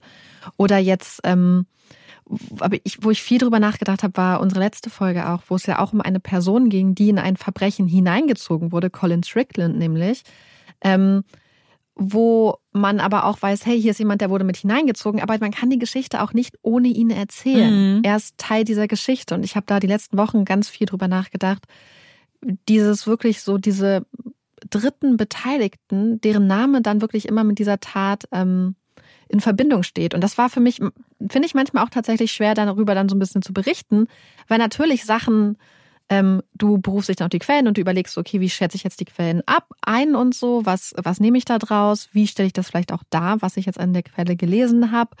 Ähm, und ich finde, das Ja. ist auch immer beim Schreiben und auch darüber reden so ein Drahtseilakt irgendwie, dass man so eine Angst hat, ähm, hatten wir auch in der letzten Folge drüber geredet, dass man, ähm, ja, dass man fair ist Mhm. und dass man es richtig und korrekt macht irgendwie. Ja, ich glaube, dieser und das darüber habe ich tatsächlich auch viel nachgedacht, weil wir uns glaube ich schon immer bemühen beziehungsweise uns das immer sehr sehr bewusst ist und dass man Dinge natürlich erwähnen muss, weil man darüber spricht, weil man darüber berichtet, aber das immer finde ich auf eine respektvolle Art und Weise tun sollte, egal wer die Person ist. Ich glaube, das sagen wir ja sowieso regelmäßig, egal wie sympathisch, unsympathisch, dass man da so eine gewisse Neutralität ja irgendwie bewahrt. So, wir packen ja auch Emotionen rein, ist auch klar. Aber wenn ich mir halt das angucke, was hier gemacht wurde, da sind wir ja Welten von entfernt. Es gibt ja, es gibt ja Möglichkeiten, auch emotional sein Ärger irgendwie auszulassen, ohne persönlich zu werden und über das Haar abzulästern, wie die Person das trägt. Das finde ich halt so unprofessionell. Ja. Da würde ich persönlich gar nicht drauf kommen, weißt du? Dass vor allem in dem direkten, also man kann das ja erwähnen, oh, so und so seine Frisur, aber mit dieser Wertung dahinter. Ah, seine Frisur ist komisch, er spricht komisch, deswegen ist er ein komischer Typ und deswegen könnte er ein Mörder sein. So als Zeitung. Weißt du, wenn ich das als Privatperson in meinem Wohnzimmer sage, ist das ja vielleicht das eine, aber ihr berichtet, das lesen Leute, dafür bezahlen Leute Geld. Und ich finde da, ich meine, vielleicht mache ich das später als Hot Take. Ich finde sowieso grundsätzlich, ähm, ich finde, das ist so eine Art, noch so eine Sache, die oft übersehen wird in der Art, wie wir auch über Körper und so reden. Mhm. Weil ich weiß, dass ich mich da in einer anderen Folge mal über einen anderen Podcast tatsächlich aufgeregt hatte, die sehr negativ über eine Person, über das Aussehen geurteilt haben auch. Und das hat mich sehr wütend gemacht in dem Moment. Ähm, und das wurde mir negativ ausgelegt, dass ich, äh, glaube ich, von einigen Leuten danach, dass ich quasi hier äh, einen vermeintlichen Täter in, in Schutz genommen habe. Ja, stimmt. gegen Bodyshaming. Ich glaube, du Ja. erinnerst dich ja, an die ja, Folge ich erinnere mich gerade. Hm. ähm, und an die Nachrichten. Und ähm, das ist aber genauso wie, es ist super leicht, Menschen aufgrund ihres Aussehens oder ihrer Art zu kritisieren. Aber was wir damit weitergeben als Gesellschaft ist, dass es in bestimmten Fällen aber was ist, worüber man sich lustig machen kann. Mhm. Und ich persönlich bin der Meinung, und das ist auch eine Sache, die ich erst lernen musste, dass äh, Bodyshaming auch zum Beispiel im Fall von Donald Trump nicht geht. ja. Und ich meine damit, dass es gibt einen Unterschied, ob Donald Trump jetzt zum Beispiel sich super viel Selbstbräuner mh, raufknallt, was vielleicht ein gewisses Maß überschreitet, wo man schon sagen kann, das ist halt eine Style-Choice vielleicht. Mhm. Aber so, es wird ja zum Beispiel viel über seine kleinen Hände geredet oder sowas. Und ähm, in dem Moment, in dem wir sagen, über politische Gegner beispielsweise oder über Menschen, die uns nicht sympathisch sind, dürfen wir doch aber dann das Äußere beurteilen, ja. ähm, sagen wir ja, dass es grundsätzlich etwas ist, wofür man Leute kritisieren kann, obwohl es etwas ist, wofür sie nichts können. ja. So, und was einfach unmöglich ist, was ähm, auch Unbeteiligte trifft. Und deswegen finde ich das so, ähm, finde ich, merke ich manchmal bei True Crime oder generell so, dass man manchmal so den Impuls hat, ähm, von den Sachen, wo man sagt, hey, niemand wird gebodyshamed, aber dann, oder das ist Bodyshaming, das negativ zu kommentieren oder zu kommentieren. Aber dass da eine Ausnahme von gemacht wird, wenn die Person einem voll unsympathisch ist oder wenn man davon ausgeht, dass die Person halt zum Beispiel viel reicher und privilegierter ist oder so. ja. Aber dass wir damit auch uns wieder schaden, weil wir damit wieder diese Idee perpetuieren, dass es etwas ist, wofür man Leute überhaupt schämen kann. Ja, weil die Aussage gilt ja erstmal für jeden. Die gilt ja nicht nur für Ja. jemanden, der mir unsympathisch ist, sondern es liest ja auch jemand, der su- vielleicht ein ganz toller Mensch ist, der super viel tolle Sachen macht und die Welt zu einem sehr viel besseren Ort macht. Oder auch nicht, eine ganz normale Person. Es ist halt, es gilt für alle. Und das ist, glaube ich, das Problem. Ja. Man trifft halt in dem Moment alle Menschen mit kleinen Händen oder was auch immer die Sache ist, äh, die man belächelt. Ich glaube, der Unterschied ist halt, dass man nicht so schnell einschreitet, wenn es eine Person ist, ah, die mag ich ja sowieso nicht. Ja. So finde ich eh doof. Dann werde werd ich doch nicht für die in die Bresche springen. Das ist, glaube ich, das Ding. Muss man ja auch nicht. Ich glaube, wenn sich aber jeder vornehmen würde, es vielleicht weniger zu machen, und ich muss da halt auch auf, Mhm, auf jeden glaub, Fall noch es, ja. arbeiten, Das ist ja, glaube ich, Ich die. Lösung. So, ich muss da ja auch so Mhm. viel noch auflösen, ich in mir selbst. Und ähm, was, glaube ich, bei vielen Menschen einfach eben, wie du sagst, so tief verankert ist, weil man das so lange ja auch. überall sieht. Und wenn wir uns aber alle vornehmen würden, das weniger zu machen, ich glaube, das wäre die ultimative Lösung für alles. Man muss ja nicht jedes Mal eine Diskussion anfangen, wenn jeder bei sich irgendwie. Kann man auch, wenn ihr Bock Absolut. drauf habt. aber Aber genau das, was du sagst, so dieses, weil ich, also ich versuche mir dem auch einfach schon bewusst zu sein, weil es manchmal Mhm. einfach sowas ist, was so tief drinne ist und dann Ja. denkt man schon so, ach, bestimmte Sachen kommentiere ich zum Beispiel offensichtlich nicht, weil man denkt, hey, da hat man voll das Bewusstsein, aber dann slippt es einen in Bezug auf irgendwas anderes wieder raus. mhm. Und dann denkst du so, oh mein Gott, so, du merkst es dann, obwohl du denkst, du bist voll die bewusste Person. Und deswegen finde ich das halt auch so, ist mir gerade einfach nur so eingefallen, wenn man dann zum Beispiel sagt, ach hier, jetzt das und das ist komisch an der Person und wir kritisieren das jetzt. Es hat halt eine Ausstrahlungswirkung auf die ganze Gesellschaft. ja, total. Und die ist einfach negativ. Punkt. Die ist negativ. Ja, und das haben wir ja, das sehen wir ja auch, ähm, wenn man jetzt das ganz, ganz weit spinnt, weil wir sehen das ja zum Beispiel in Prozessen auch, wenn so gesagt wird, oh, attraktive Menschen, die äh, glaubt man vielleicht eher so und äh, mehr anderen Menschen, die vielleicht ruhig sind oder sich ungewöhnlich in Anführungszeichen verhalten, sprechen und so weiter. Das sieht man ja zum Beispiel in einem Zeugenstand auch. Und das ist natürlich dann super gefährlich, weil wir dann denken, oh, ein sympathischer, attraktiver Mensch kann kein Mörder sein, aber alle, die, weiß ich nicht, exzentrisch sind oder was auch immer, die sind gefährlich. Das, das ist ja wirklich gefährlich. Und hier sehen wir ja diesen Kontrast auch so gut von Christopher Jeffries, dem alle erstmal geglaubt haben, das zugetraut haben und geglaubt haben, dass er es ist, weil er diese, diese Lücke irgendwie, beziehungsweise dieses Bild bedient hat. Und Vincent Tabak, wo alle erstmal gesagt haben, aber der war so ruhig, der war immer so nett. Der hat so, der, der wirkte immer so, so unscheinbar und unsicher, dem hätten wir sowas gar nicht zugetraut. Und das sehen wir ja in vielen Fällen. Und eigentlich, und auch das ist jetzt kein Beispiel dafür, dass alle Menschen, die ruhig und unruhig sind, Straftaten begehen offensichtlich, sondern nur, dass man es nicht weiß. Dass erstmal das kein, keine Aussagekraft hat, wie sich jemand gibt, was deine persönliche Erfahrung ist. Weil zu mir kann er toll und nett sein, äh, zu seiner Freundin, die wird, hat er gut behandelt, aber die Nachbarin, die er nicht kannte, ich betone nochmal, die nur fün- fünf Tage in derselben Wohnung gelebt hat wie er, weil er nicht da war, die hat er brutal ermordet. Und bevor wir vielleicht, also ich habe noch äh, zu Vincent Herbert auch was, bevor wir vielleicht dazu kommen, möchte ich eine Sache noch zu Christopher Jeffries sagen. Und zwar musste sich nicht nur die Presse entschuldigen, sondern auch die Polizei. Die Ermittlungen, ich glaube, was jetzt seine Festnahme angeht und dass sie sich so auf ihn festgelegt haben, ist vielleicht jetzt nicht auf der größten irgendwie Basis von irgendwas passiert. Sie hatten, das war halt der erste Tatverdächtige, den sie hatten und da, da sprach wenigstens ein bisschen was für. Also wir hatten auch schon Fälle, wo aufgrund von weniger irgendwie festgenommen wird. Wofür sie sich aber entschuldigen müssen, ist ein anderer Umstand. Und zwar erinnerst du dich noch, wann Vincent angeklagt wurde? Es sind jetzt natürlich viele Daten, ist auch eher eine rhetorische Frage. Das war der 22. Januar. Also er wurde am 20. Januar wurde Vincent Tabak festgenommen und am 22. wurde er angeklagt, offiziell. Weißt du, wann Christopher Jeffries aus seiner Kaution entlassen wurde? Er hatte ja auch Kautionsauflagen damit. Am 5. März. Hä? Ja. Obwohl sie jemanden angeklagt haben, obwohl damit quasi schon relativ klar war, es wird einen Prozess geben, sie haben das alles vorbereitet und so weiter, bestanden die Kautionsauflagen gegen Christopher Jeffries noch, ja, anderthalb Monate später. Krass. Mhm. Und das, dafür musste sich die Polizei dann auch schon einiges anhören. Weil, wenn du das betrachtest mit alledem, was vorher passiert ist, dann ist es natürlich auch ein absolutes No-Go. Haben sich bei ihm entschuldigt, ähm, offiziell. Das ist zumindest alles, was jetzt da passiert ist.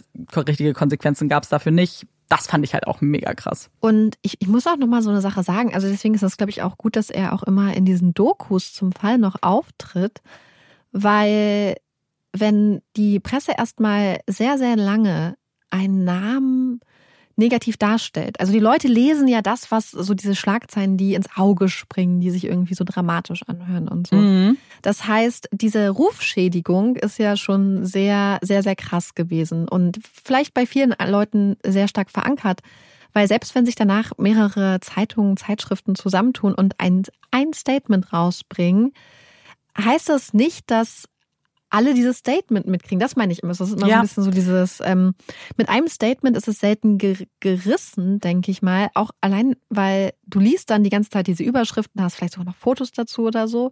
Ähm, Mhm. hast das schon im Kopf verbunden, ähm, hast das alles und dass dann da ein sachliches Statement kommt. Die Frage ist, ob die Leute das überhaupt lesen. Und ich glaube, das ist immer so ein bisschen die Gefahr. Ja. Klar kann man immer so ein Statement zum Richtigstellen noch machen. Kommen wir damit zu der Person, die dann angeklagt und verurteilt wurde. Ich erstmal vielleicht, was sagst du zu der Entscheidung der Jury, dass es hier eine vorsätzliche Tat war und vielleicht auch zu der Version von Vincent und seiner Verteidigung? Ja, also fühle ich. Also auch Mhm. so dieses Argument mit diesen 20 Sekunden. Ja. Also du hast dir die Zeit gestoppt.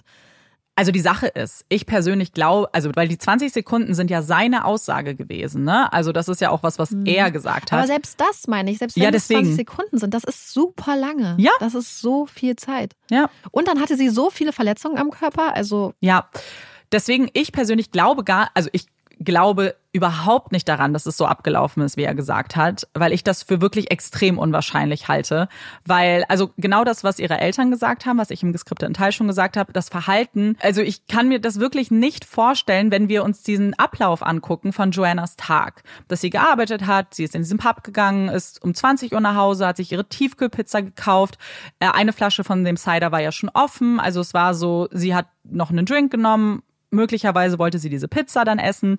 Ich kann mir nicht vorstellen, dass du dir dann denkst, oh, diesen fremden Mann, den ich in meinem ganzen Leben noch nicht gesehen habe, von dem ich nicht weiß, dass er mein Nachbar ist, weil woher? Ich kann das ihm ja nicht an der Stirn ablesen. Den winke ich mir rein. Bullshit. Ja, Das ist so. Man kann natürlich sowas nie ausschließen und es ist auch faktisch irrelevant, was Joanna gemacht hat oder nicht gemacht hat. Aber ich kann es mir halt wirklich nicht vorstellen, dass das so gelaufen ist, dass er dann reinkommt, dass sie, die ihn umarmen will, auch einfach so, einen fremden Mann immer noch, und er denkt, oh, das ist ein Kuss und wir küssen uns jetzt. Klar, innerhalb von Minuten, wir reden ja von Minuten, ne? Er war da nicht zwei Stunden in dieser Wohnung. Das ist für mich so unglaubwürdig. Und Ja, es ist. Es wirkt halt einfach alles wie so eine krass an den Haaren herbeigezogene Mhm. ähm, Schutzbehauptung, weil du weißt, also du weißt, dass du halt bestimmte Sachen nicht abstreiten kannst. Und ich glaube, Ja. dass du dann halt die Interpretation versuchst zu ändern. ja, So, total. dass du noch eine zweite Interpretationsmöglichkeit halt mit in den Topf wirfst. Ja.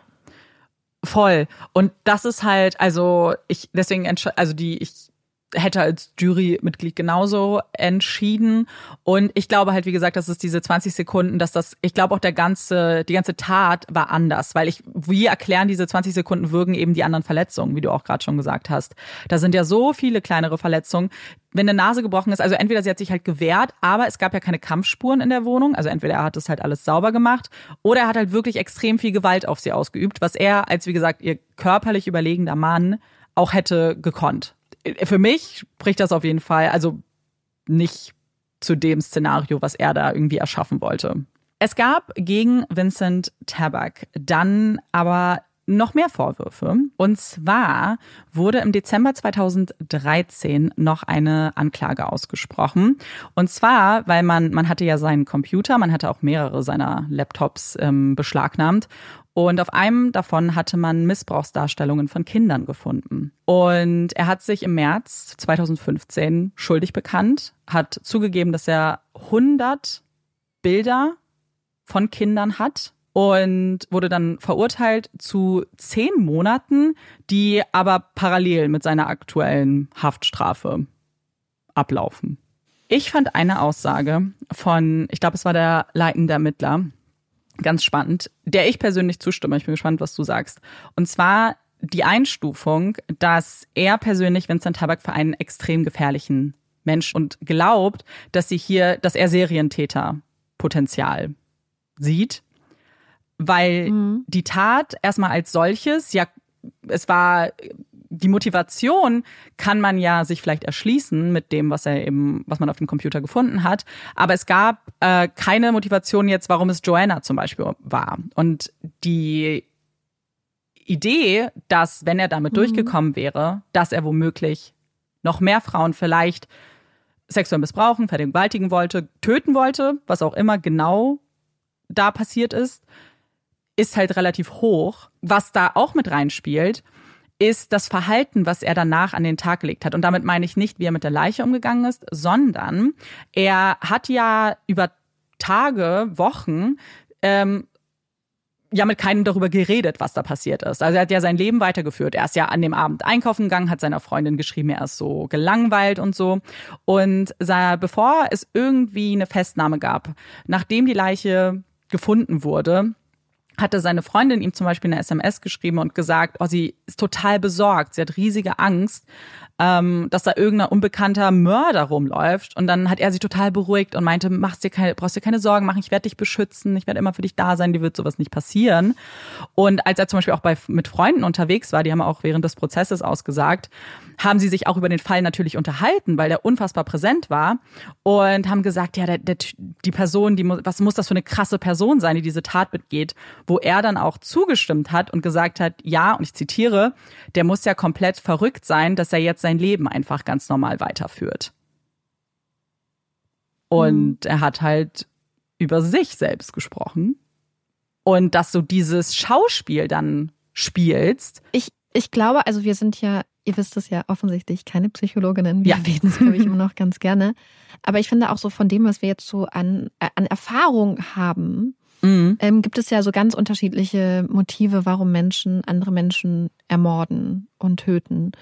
Und ich habe das Gefühl, dass gerade in den Bereichen, wo es irgendwie so einen sexualisierten Kontext noch gibt und und und so sowas irgendwie und gerade auch wenn es sich halt, wenn es halt nicht, also man sagt ja, dass zum Beispiel eigentlich bei Tötungsdelikten, glaube ich, eine recht geringe Rückfallrate ist mhm. für die meisten, weil es meistens ein sehr persönliches Motiv ist. Ja. Also im Sinne von, ähm, dass es irgendwie eine ganz spezifischen persönlichen Dynamik oft geschuldet ist.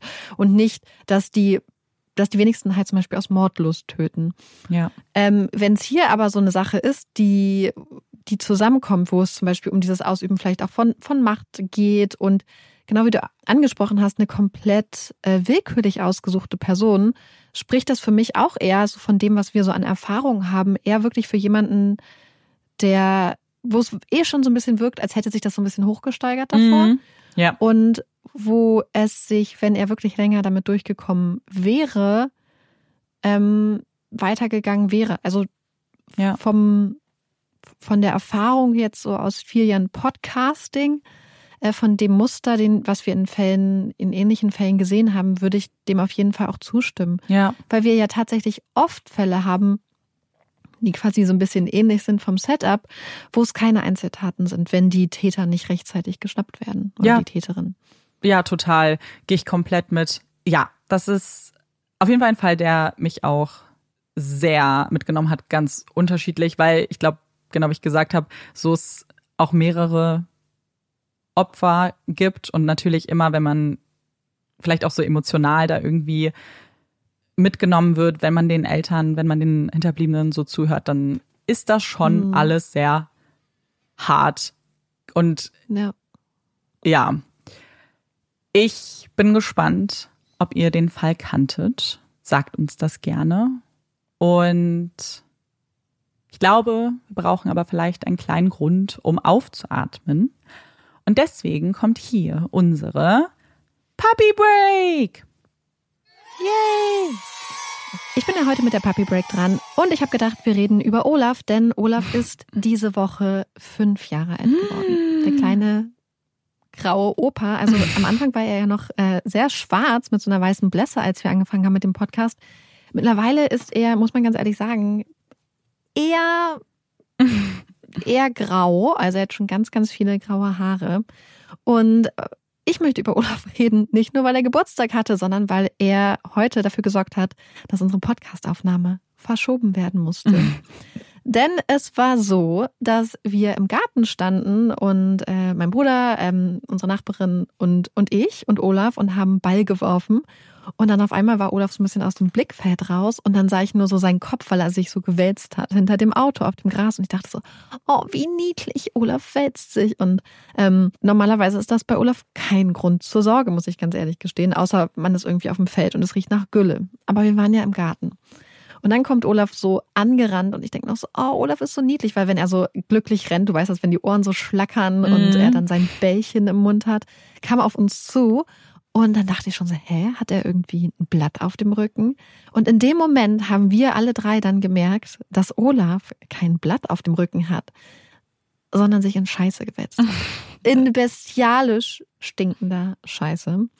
Und ähm, dann haben wir versucht, ihn auf Abstand zu halten, weil Olaf ja auch sehr excited immer ist. Das heißt, er hat versucht, weil wir so rumgeschrien haben offensichtlich, hat er versucht, uns näher zu kommen. Und ähm, wir mussten ihn dann versuchen, äh, von uns fernzuhalten, was, glaube ich, sehr lustig aussah, wenn man das beobachtet hätte.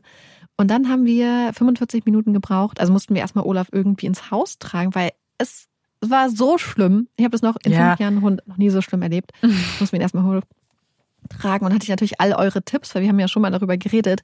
All eure Tipps hatte ich im Ohr. Also wir haben erstmal sein Shampoo mehrmals probiert, wir haben dann Tomatenmark probiert, alles, also wir haben alles, was man irgendwie googeln kann, ausprobiert. Ich glaube, er hat irgendwie am Schluss zehn Waschgänge mitgemacht und dann mussten wir ihn nochmal waschen, weil wir gemerkt haben, er stinkt immer noch. und das hat unsere ganze Aufnahme ähm, nach hinten verschoben. Verzögert. Ja. ja. Ein kleiner Stinkebär. Und ich, er war ein richtiger Stinkebär. Es war so schlimm. Ich habe das wirklich noch nie so schlimm gehabt. Und man ist ja als Hundebesitzerin auch sowieso schon so ein bisschen abgehärtet, weil mhm. man ja tagtäglich mit Hundescheiße einfach Gott. sich beschäftigt. Man muss, ja, man muss es ja immer aufheben und wegpacken. So. True. Und ähm, ich glaube, wir haben schon mal darüber geredet, aber ich habe gedacht, wir gucken uns jetzt nochmal an mhm. und analysieren Olafs Verhalten und gucken, warum er das vielleicht gemacht hat. Was wir auch noch nicht geklärt haben, ist, wie der Haufen aufs Grundstück gekommen ist. Wir sind uns ziemlich sicher, dass es nicht Olafs war. Deswegen ist es alles ein bisschen mm. mysteriös. Also der erste Grund, den ich gefunden habe, weil das kam nämlich auf, als wir nach Wegen gegoogelt haben, also als mein Bruder verzweifelt versucht hat, Wege herauszufinden, wie wir den Hund äh, weniger stinkend machen können. Und da steht, dass Hunde sich manchmal ganz gerne in Kot wälzen, weil sie ähm, versuchen, die Neugierde ihrer Artgenossen zu wecken. Das heißt, mhm. er denkt dann, oh, dann bin ich besonders attraktiv für andere Hunde. Ähm, oder er möchte die Aufmerksamkeit generell auch von uns. Ähm, falls das sein, ähm, sein Wunsch war, äh, dass er einfach Aufmerksamkeit von uns bekommt, hat funktioniert. War aber unnötig, weil er davor schon unsere geballte Aufmerksamkeit bekommen hat, weil wir die ganze Zeit seinen Ball geworfen haben. Insofern hätte Olaf da so weit nicht gehen müssen, aber vielleicht war es auch Teenager-Rebellion, wer weiß. Ähm, möglicherweise machen Hunde das auch, ähm, um sich quasi vor den Beutetieren zu schützen, beziehungsweise sich davor zu schützen, äh, sich zu tarnen, dass die Beutetiere sie nicht riechen können. Ich glaube, in Olafs Fall ist das recht unwahrscheinlich, weil ich habe äh, ich wollte das immer schon mal filmen, aber Olaf hat ähm, keinen besonders ausgeprägten Jagdtrieb, wenn es sich nicht um einen kleinen Ball handelt. Es gibt zum Beispiel so, wenn wir durch die Stadt gehen und da sind so Krähen, die können so 30 Zentimeter neben ihm sein und er nimmt die nicht mehr wahr. Also er reagiert nicht drauf. Dann gibt es noch die wunderbare Möglichkeit, dass er vielleicht ähm, versucht hat, das zu übertünchen mit seinem Eigengeruch. Also vielleicht war es ein Fremdhaufen und er wollte sagen, hä, das hier ist mein Grundstück und hat versucht, ähm, den Haufengeruch mit seinem eigenen Geruch zu überdecken. Das halte ich für recht wahrscheinlich, wenn das ein fremder Haufen war, dass er äh, sagen wollte, hier ist mein Revier. Und es kann auch sein, dass er sich einfach wohlgefühlt hat und ähm, Lust hatte, ähm, ja, ich persönlich äh, tendiere zu der Variante, dass er ähm, vielleicht sein Revier markieren wollte und es einfach gründlich schief gegangen ist, weil er ähm, das falsch eingeschätzt hat, wo er sich da reinbegeben hat. Amanda, was schätzt du? Bist du auch bei meiner Theorie? Ja, 100 Pro. Ich, ich, ich habe, also so wie ich Olaf einschätze.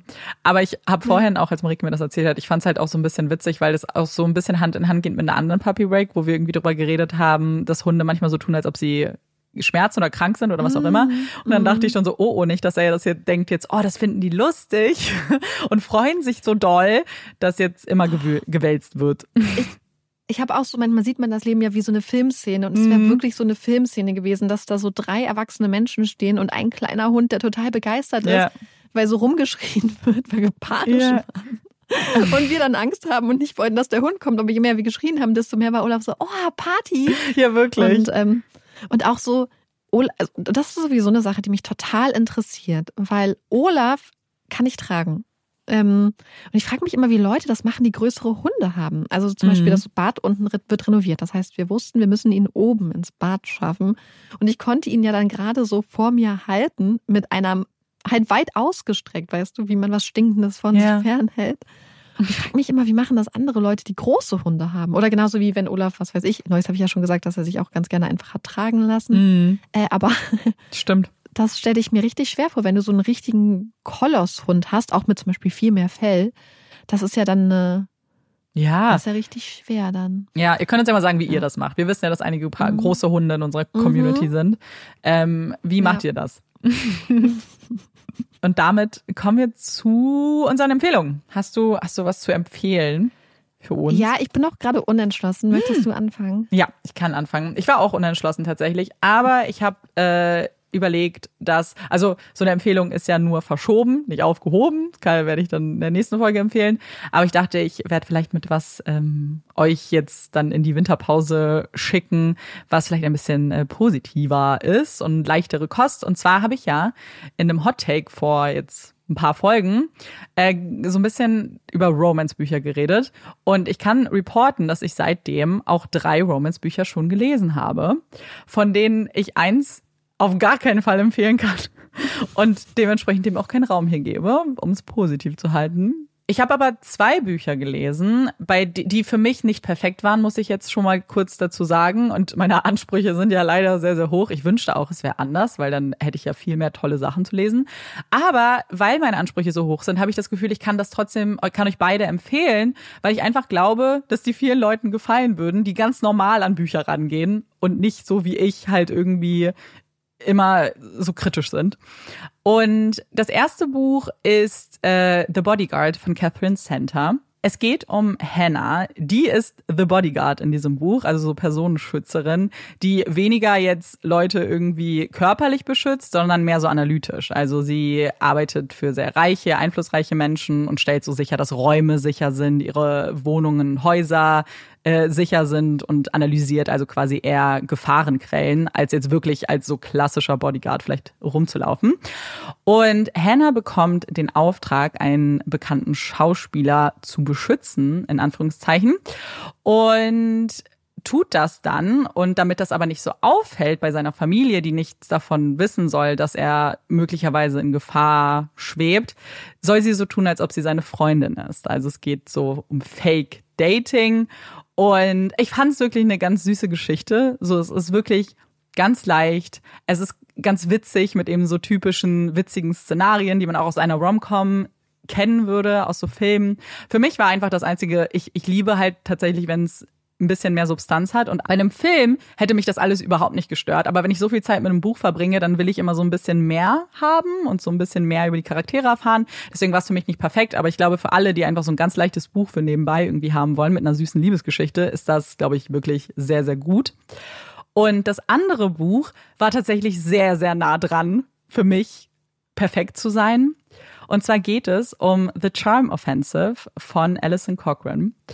Und es ist eine queere Love Story, in der es um Dev geht, der ein Producer ist bei einer Reality-Sendung, die so ein bisschen so ein Bachelor-Prinzip hat, nur dass es so auf Märchen angelegt ist. Also, dass der Bachelor ist der Prinz und die Kandidatinnen sind Prinzessinnen und sollen da ihre große Liebe finden. Und Dev glaubt auch daran, dass die da ihre große Liebe finden können. Und in dieser neuen Staffel soll er anders als zuvor sich um den Prinzen kümmern, Charlie und merkt relativ schnell, dass Charlie anders ist als die anderen Prinzen. Und wir lesen das aus beiden Perspektiven. Das heißt, wir merken auch relativ schnell, dass Charlie auf jeden Fall sein Päckchen zu tragen hat, dass er sehr unsicher ist und dass da ein paar Dinge sind, die man im Laufe des Buches auch erfährt, die ihn eben belasten. Und diese Beziehung zwischen den beiden, also erstmal ja wirklich nur rein platonisch, äh, ist so niedlich und so cute. Die unterstützen sich so die ganze Zeit. Und den Teil habe ich so doll geliebt und fand das eine ganz süße Story mit einem mit einer Geschichte, die übrigens sehr sehr viel so Representation hat, also ganz viele andere queere Charaktere und Liebesgeschichten, die ganz viel mit Consent arbeitet, was ich super toll fand und wirklich richtig schön war. Und der Aspekt, der mich gestört hat, ist glaube ich einer, der die wenigsten stören wird und den ich angesprochen habe in meinem Hot Take, die ist diese, dass es irgendwann, als es dann romantischer wurde, diese sehr körperlichen Beschreibungen, also dass es die ganze Zeit darum ging, wie groß ist die Person, wie klein ist die Person, wie groß sind die Hände. Und irgendwann stört mich das einfach, wenn sich das zu doll wiederholt. Wenn euch das überhaupt nicht, die meisten stört es ja, glaube ich, nicht. Deswegen kann es für viele eben das perfekte Buch sein. Und für mich war es fast die perfekte Love Story. Hm. Oh, Knapp. Ja.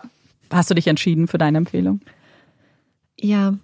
Ich habe auch, ähm, es wäre auch ein Buch gewesen, was ich auch mit so einem kleinen Disclaimer hätte empfehlen müssen. Deswegen entscheide ich mich jetzt für den Weihnachtsfall, äh, nicht Weihnachtsfall, äh, für den Weihnachtsfilm, den ich auch ähm, mm. mit einem kleinen Disclaimer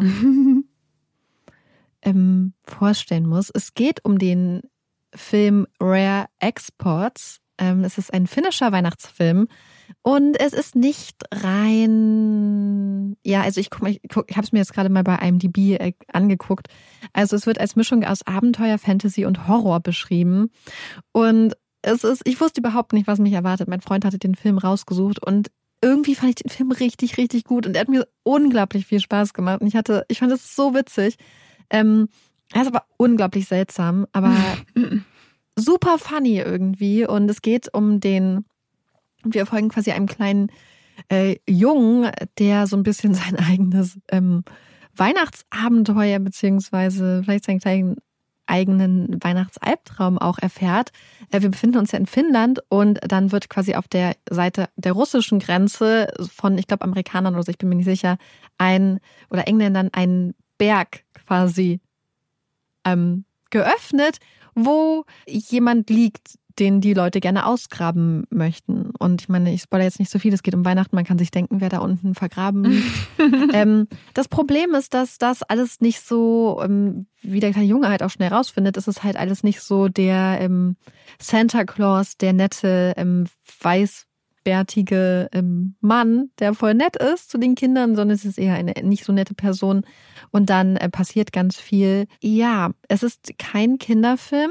Und es gibt auch einige Szenen, also es gibt zum Beispiel eine Szene, wo man sehr explizit sieht, wie ein Schwein geschlachtet. Also nicht, mm. es ist schon tot, ähm, wo wir saßen und einfach beide weggeguckt haben, weil wir das überhaupt nicht abkönnen. Ja. Aber insgesamt, abgesehen davon, und dann gibt es zum Beispiel eine Rentier, also ich sage es jetzt einfach, weil es sind Sachen, die am Anfang passieren, gibt es noch eine Rentierherde, die wohl von einem Wolf gerissen wurde. Ähm, sieht man jetzt auch nicht so krass explizit. Wenn ihr bei sowas empfindlich seid, weiß ich aber nicht, ob es für euch ist. Aber abgesehen davon fand ich es irgendwie total niedlich und lustig und ähm, hat mir irgendwie sehr viel Spaß gemacht, vor allem weil ich du weißt gar nicht, was passiert. So, ich habe das total selten. Bei den meisten Fällen folgt es, ahnt man ja irgendwie, in welche Richtung es sich mhm. entwickelt. Und hier konnte ich das nicht so absehen.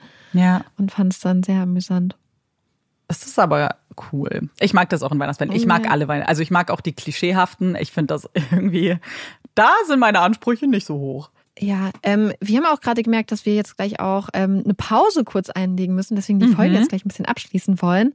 Äh, und uns, glaube ich, ähm, den Quatschteil, was ja bei den Hottakes immer noch ein bisschen mehr kommt, aufsparen, weil wir jetzt gleich nämlich noch eine kleine Weihnachtsfolge aufnehmen. Mhm. Das heißt, da werden wir vielleicht über ein paar kontroverse Weihnachtsthemen reden. Ich weiß es nicht. Wir haben ganz viele tolle Fragen von euch bekommen. Ja. Sowieso äh, ganz großes Dankeschön an dieser Stelle äh, an alle von euch, die uns jetzt auch für die nächste zwei bei Ola Folge Fragen geschickt haben und jetzt auch für die Weihnachtsfolge. Für uns ist das wirklich richtig, richtig schön, wenn wir ähm, ja. Fragen und Feedback und so äh, von euch dazu bekommen. Ähm, das freut uns mega und es ist einfach super, super toll, dass ihr mitmacht und wir sind immer mega, mega dankbar. Deswegen mhm. riesiges äh, Dankeschön an alle, die uns immer Fragen schicken und mit abstimmen und so. Das ist, äh, freut mhm. uns immer mhm. mega. Voll. Und damit wir da vielleicht gleich mit anfangen können, möchten wir diese letzte reguläre Folge im Jahr 2023 beenden. Wie gerade schon angedeutet, wir hören uns ja nochmal aber dann erst im neuen Jahr mit einem neuen True Crime Fall. Und wir hoffen, euch hat diese Folge gefallen und wir würden uns sehr freuen, wenn wir uns dann wieder hören. Ich bin Amanda. Ich bin Marike. Und das war Puppies in Crime. Tschüss.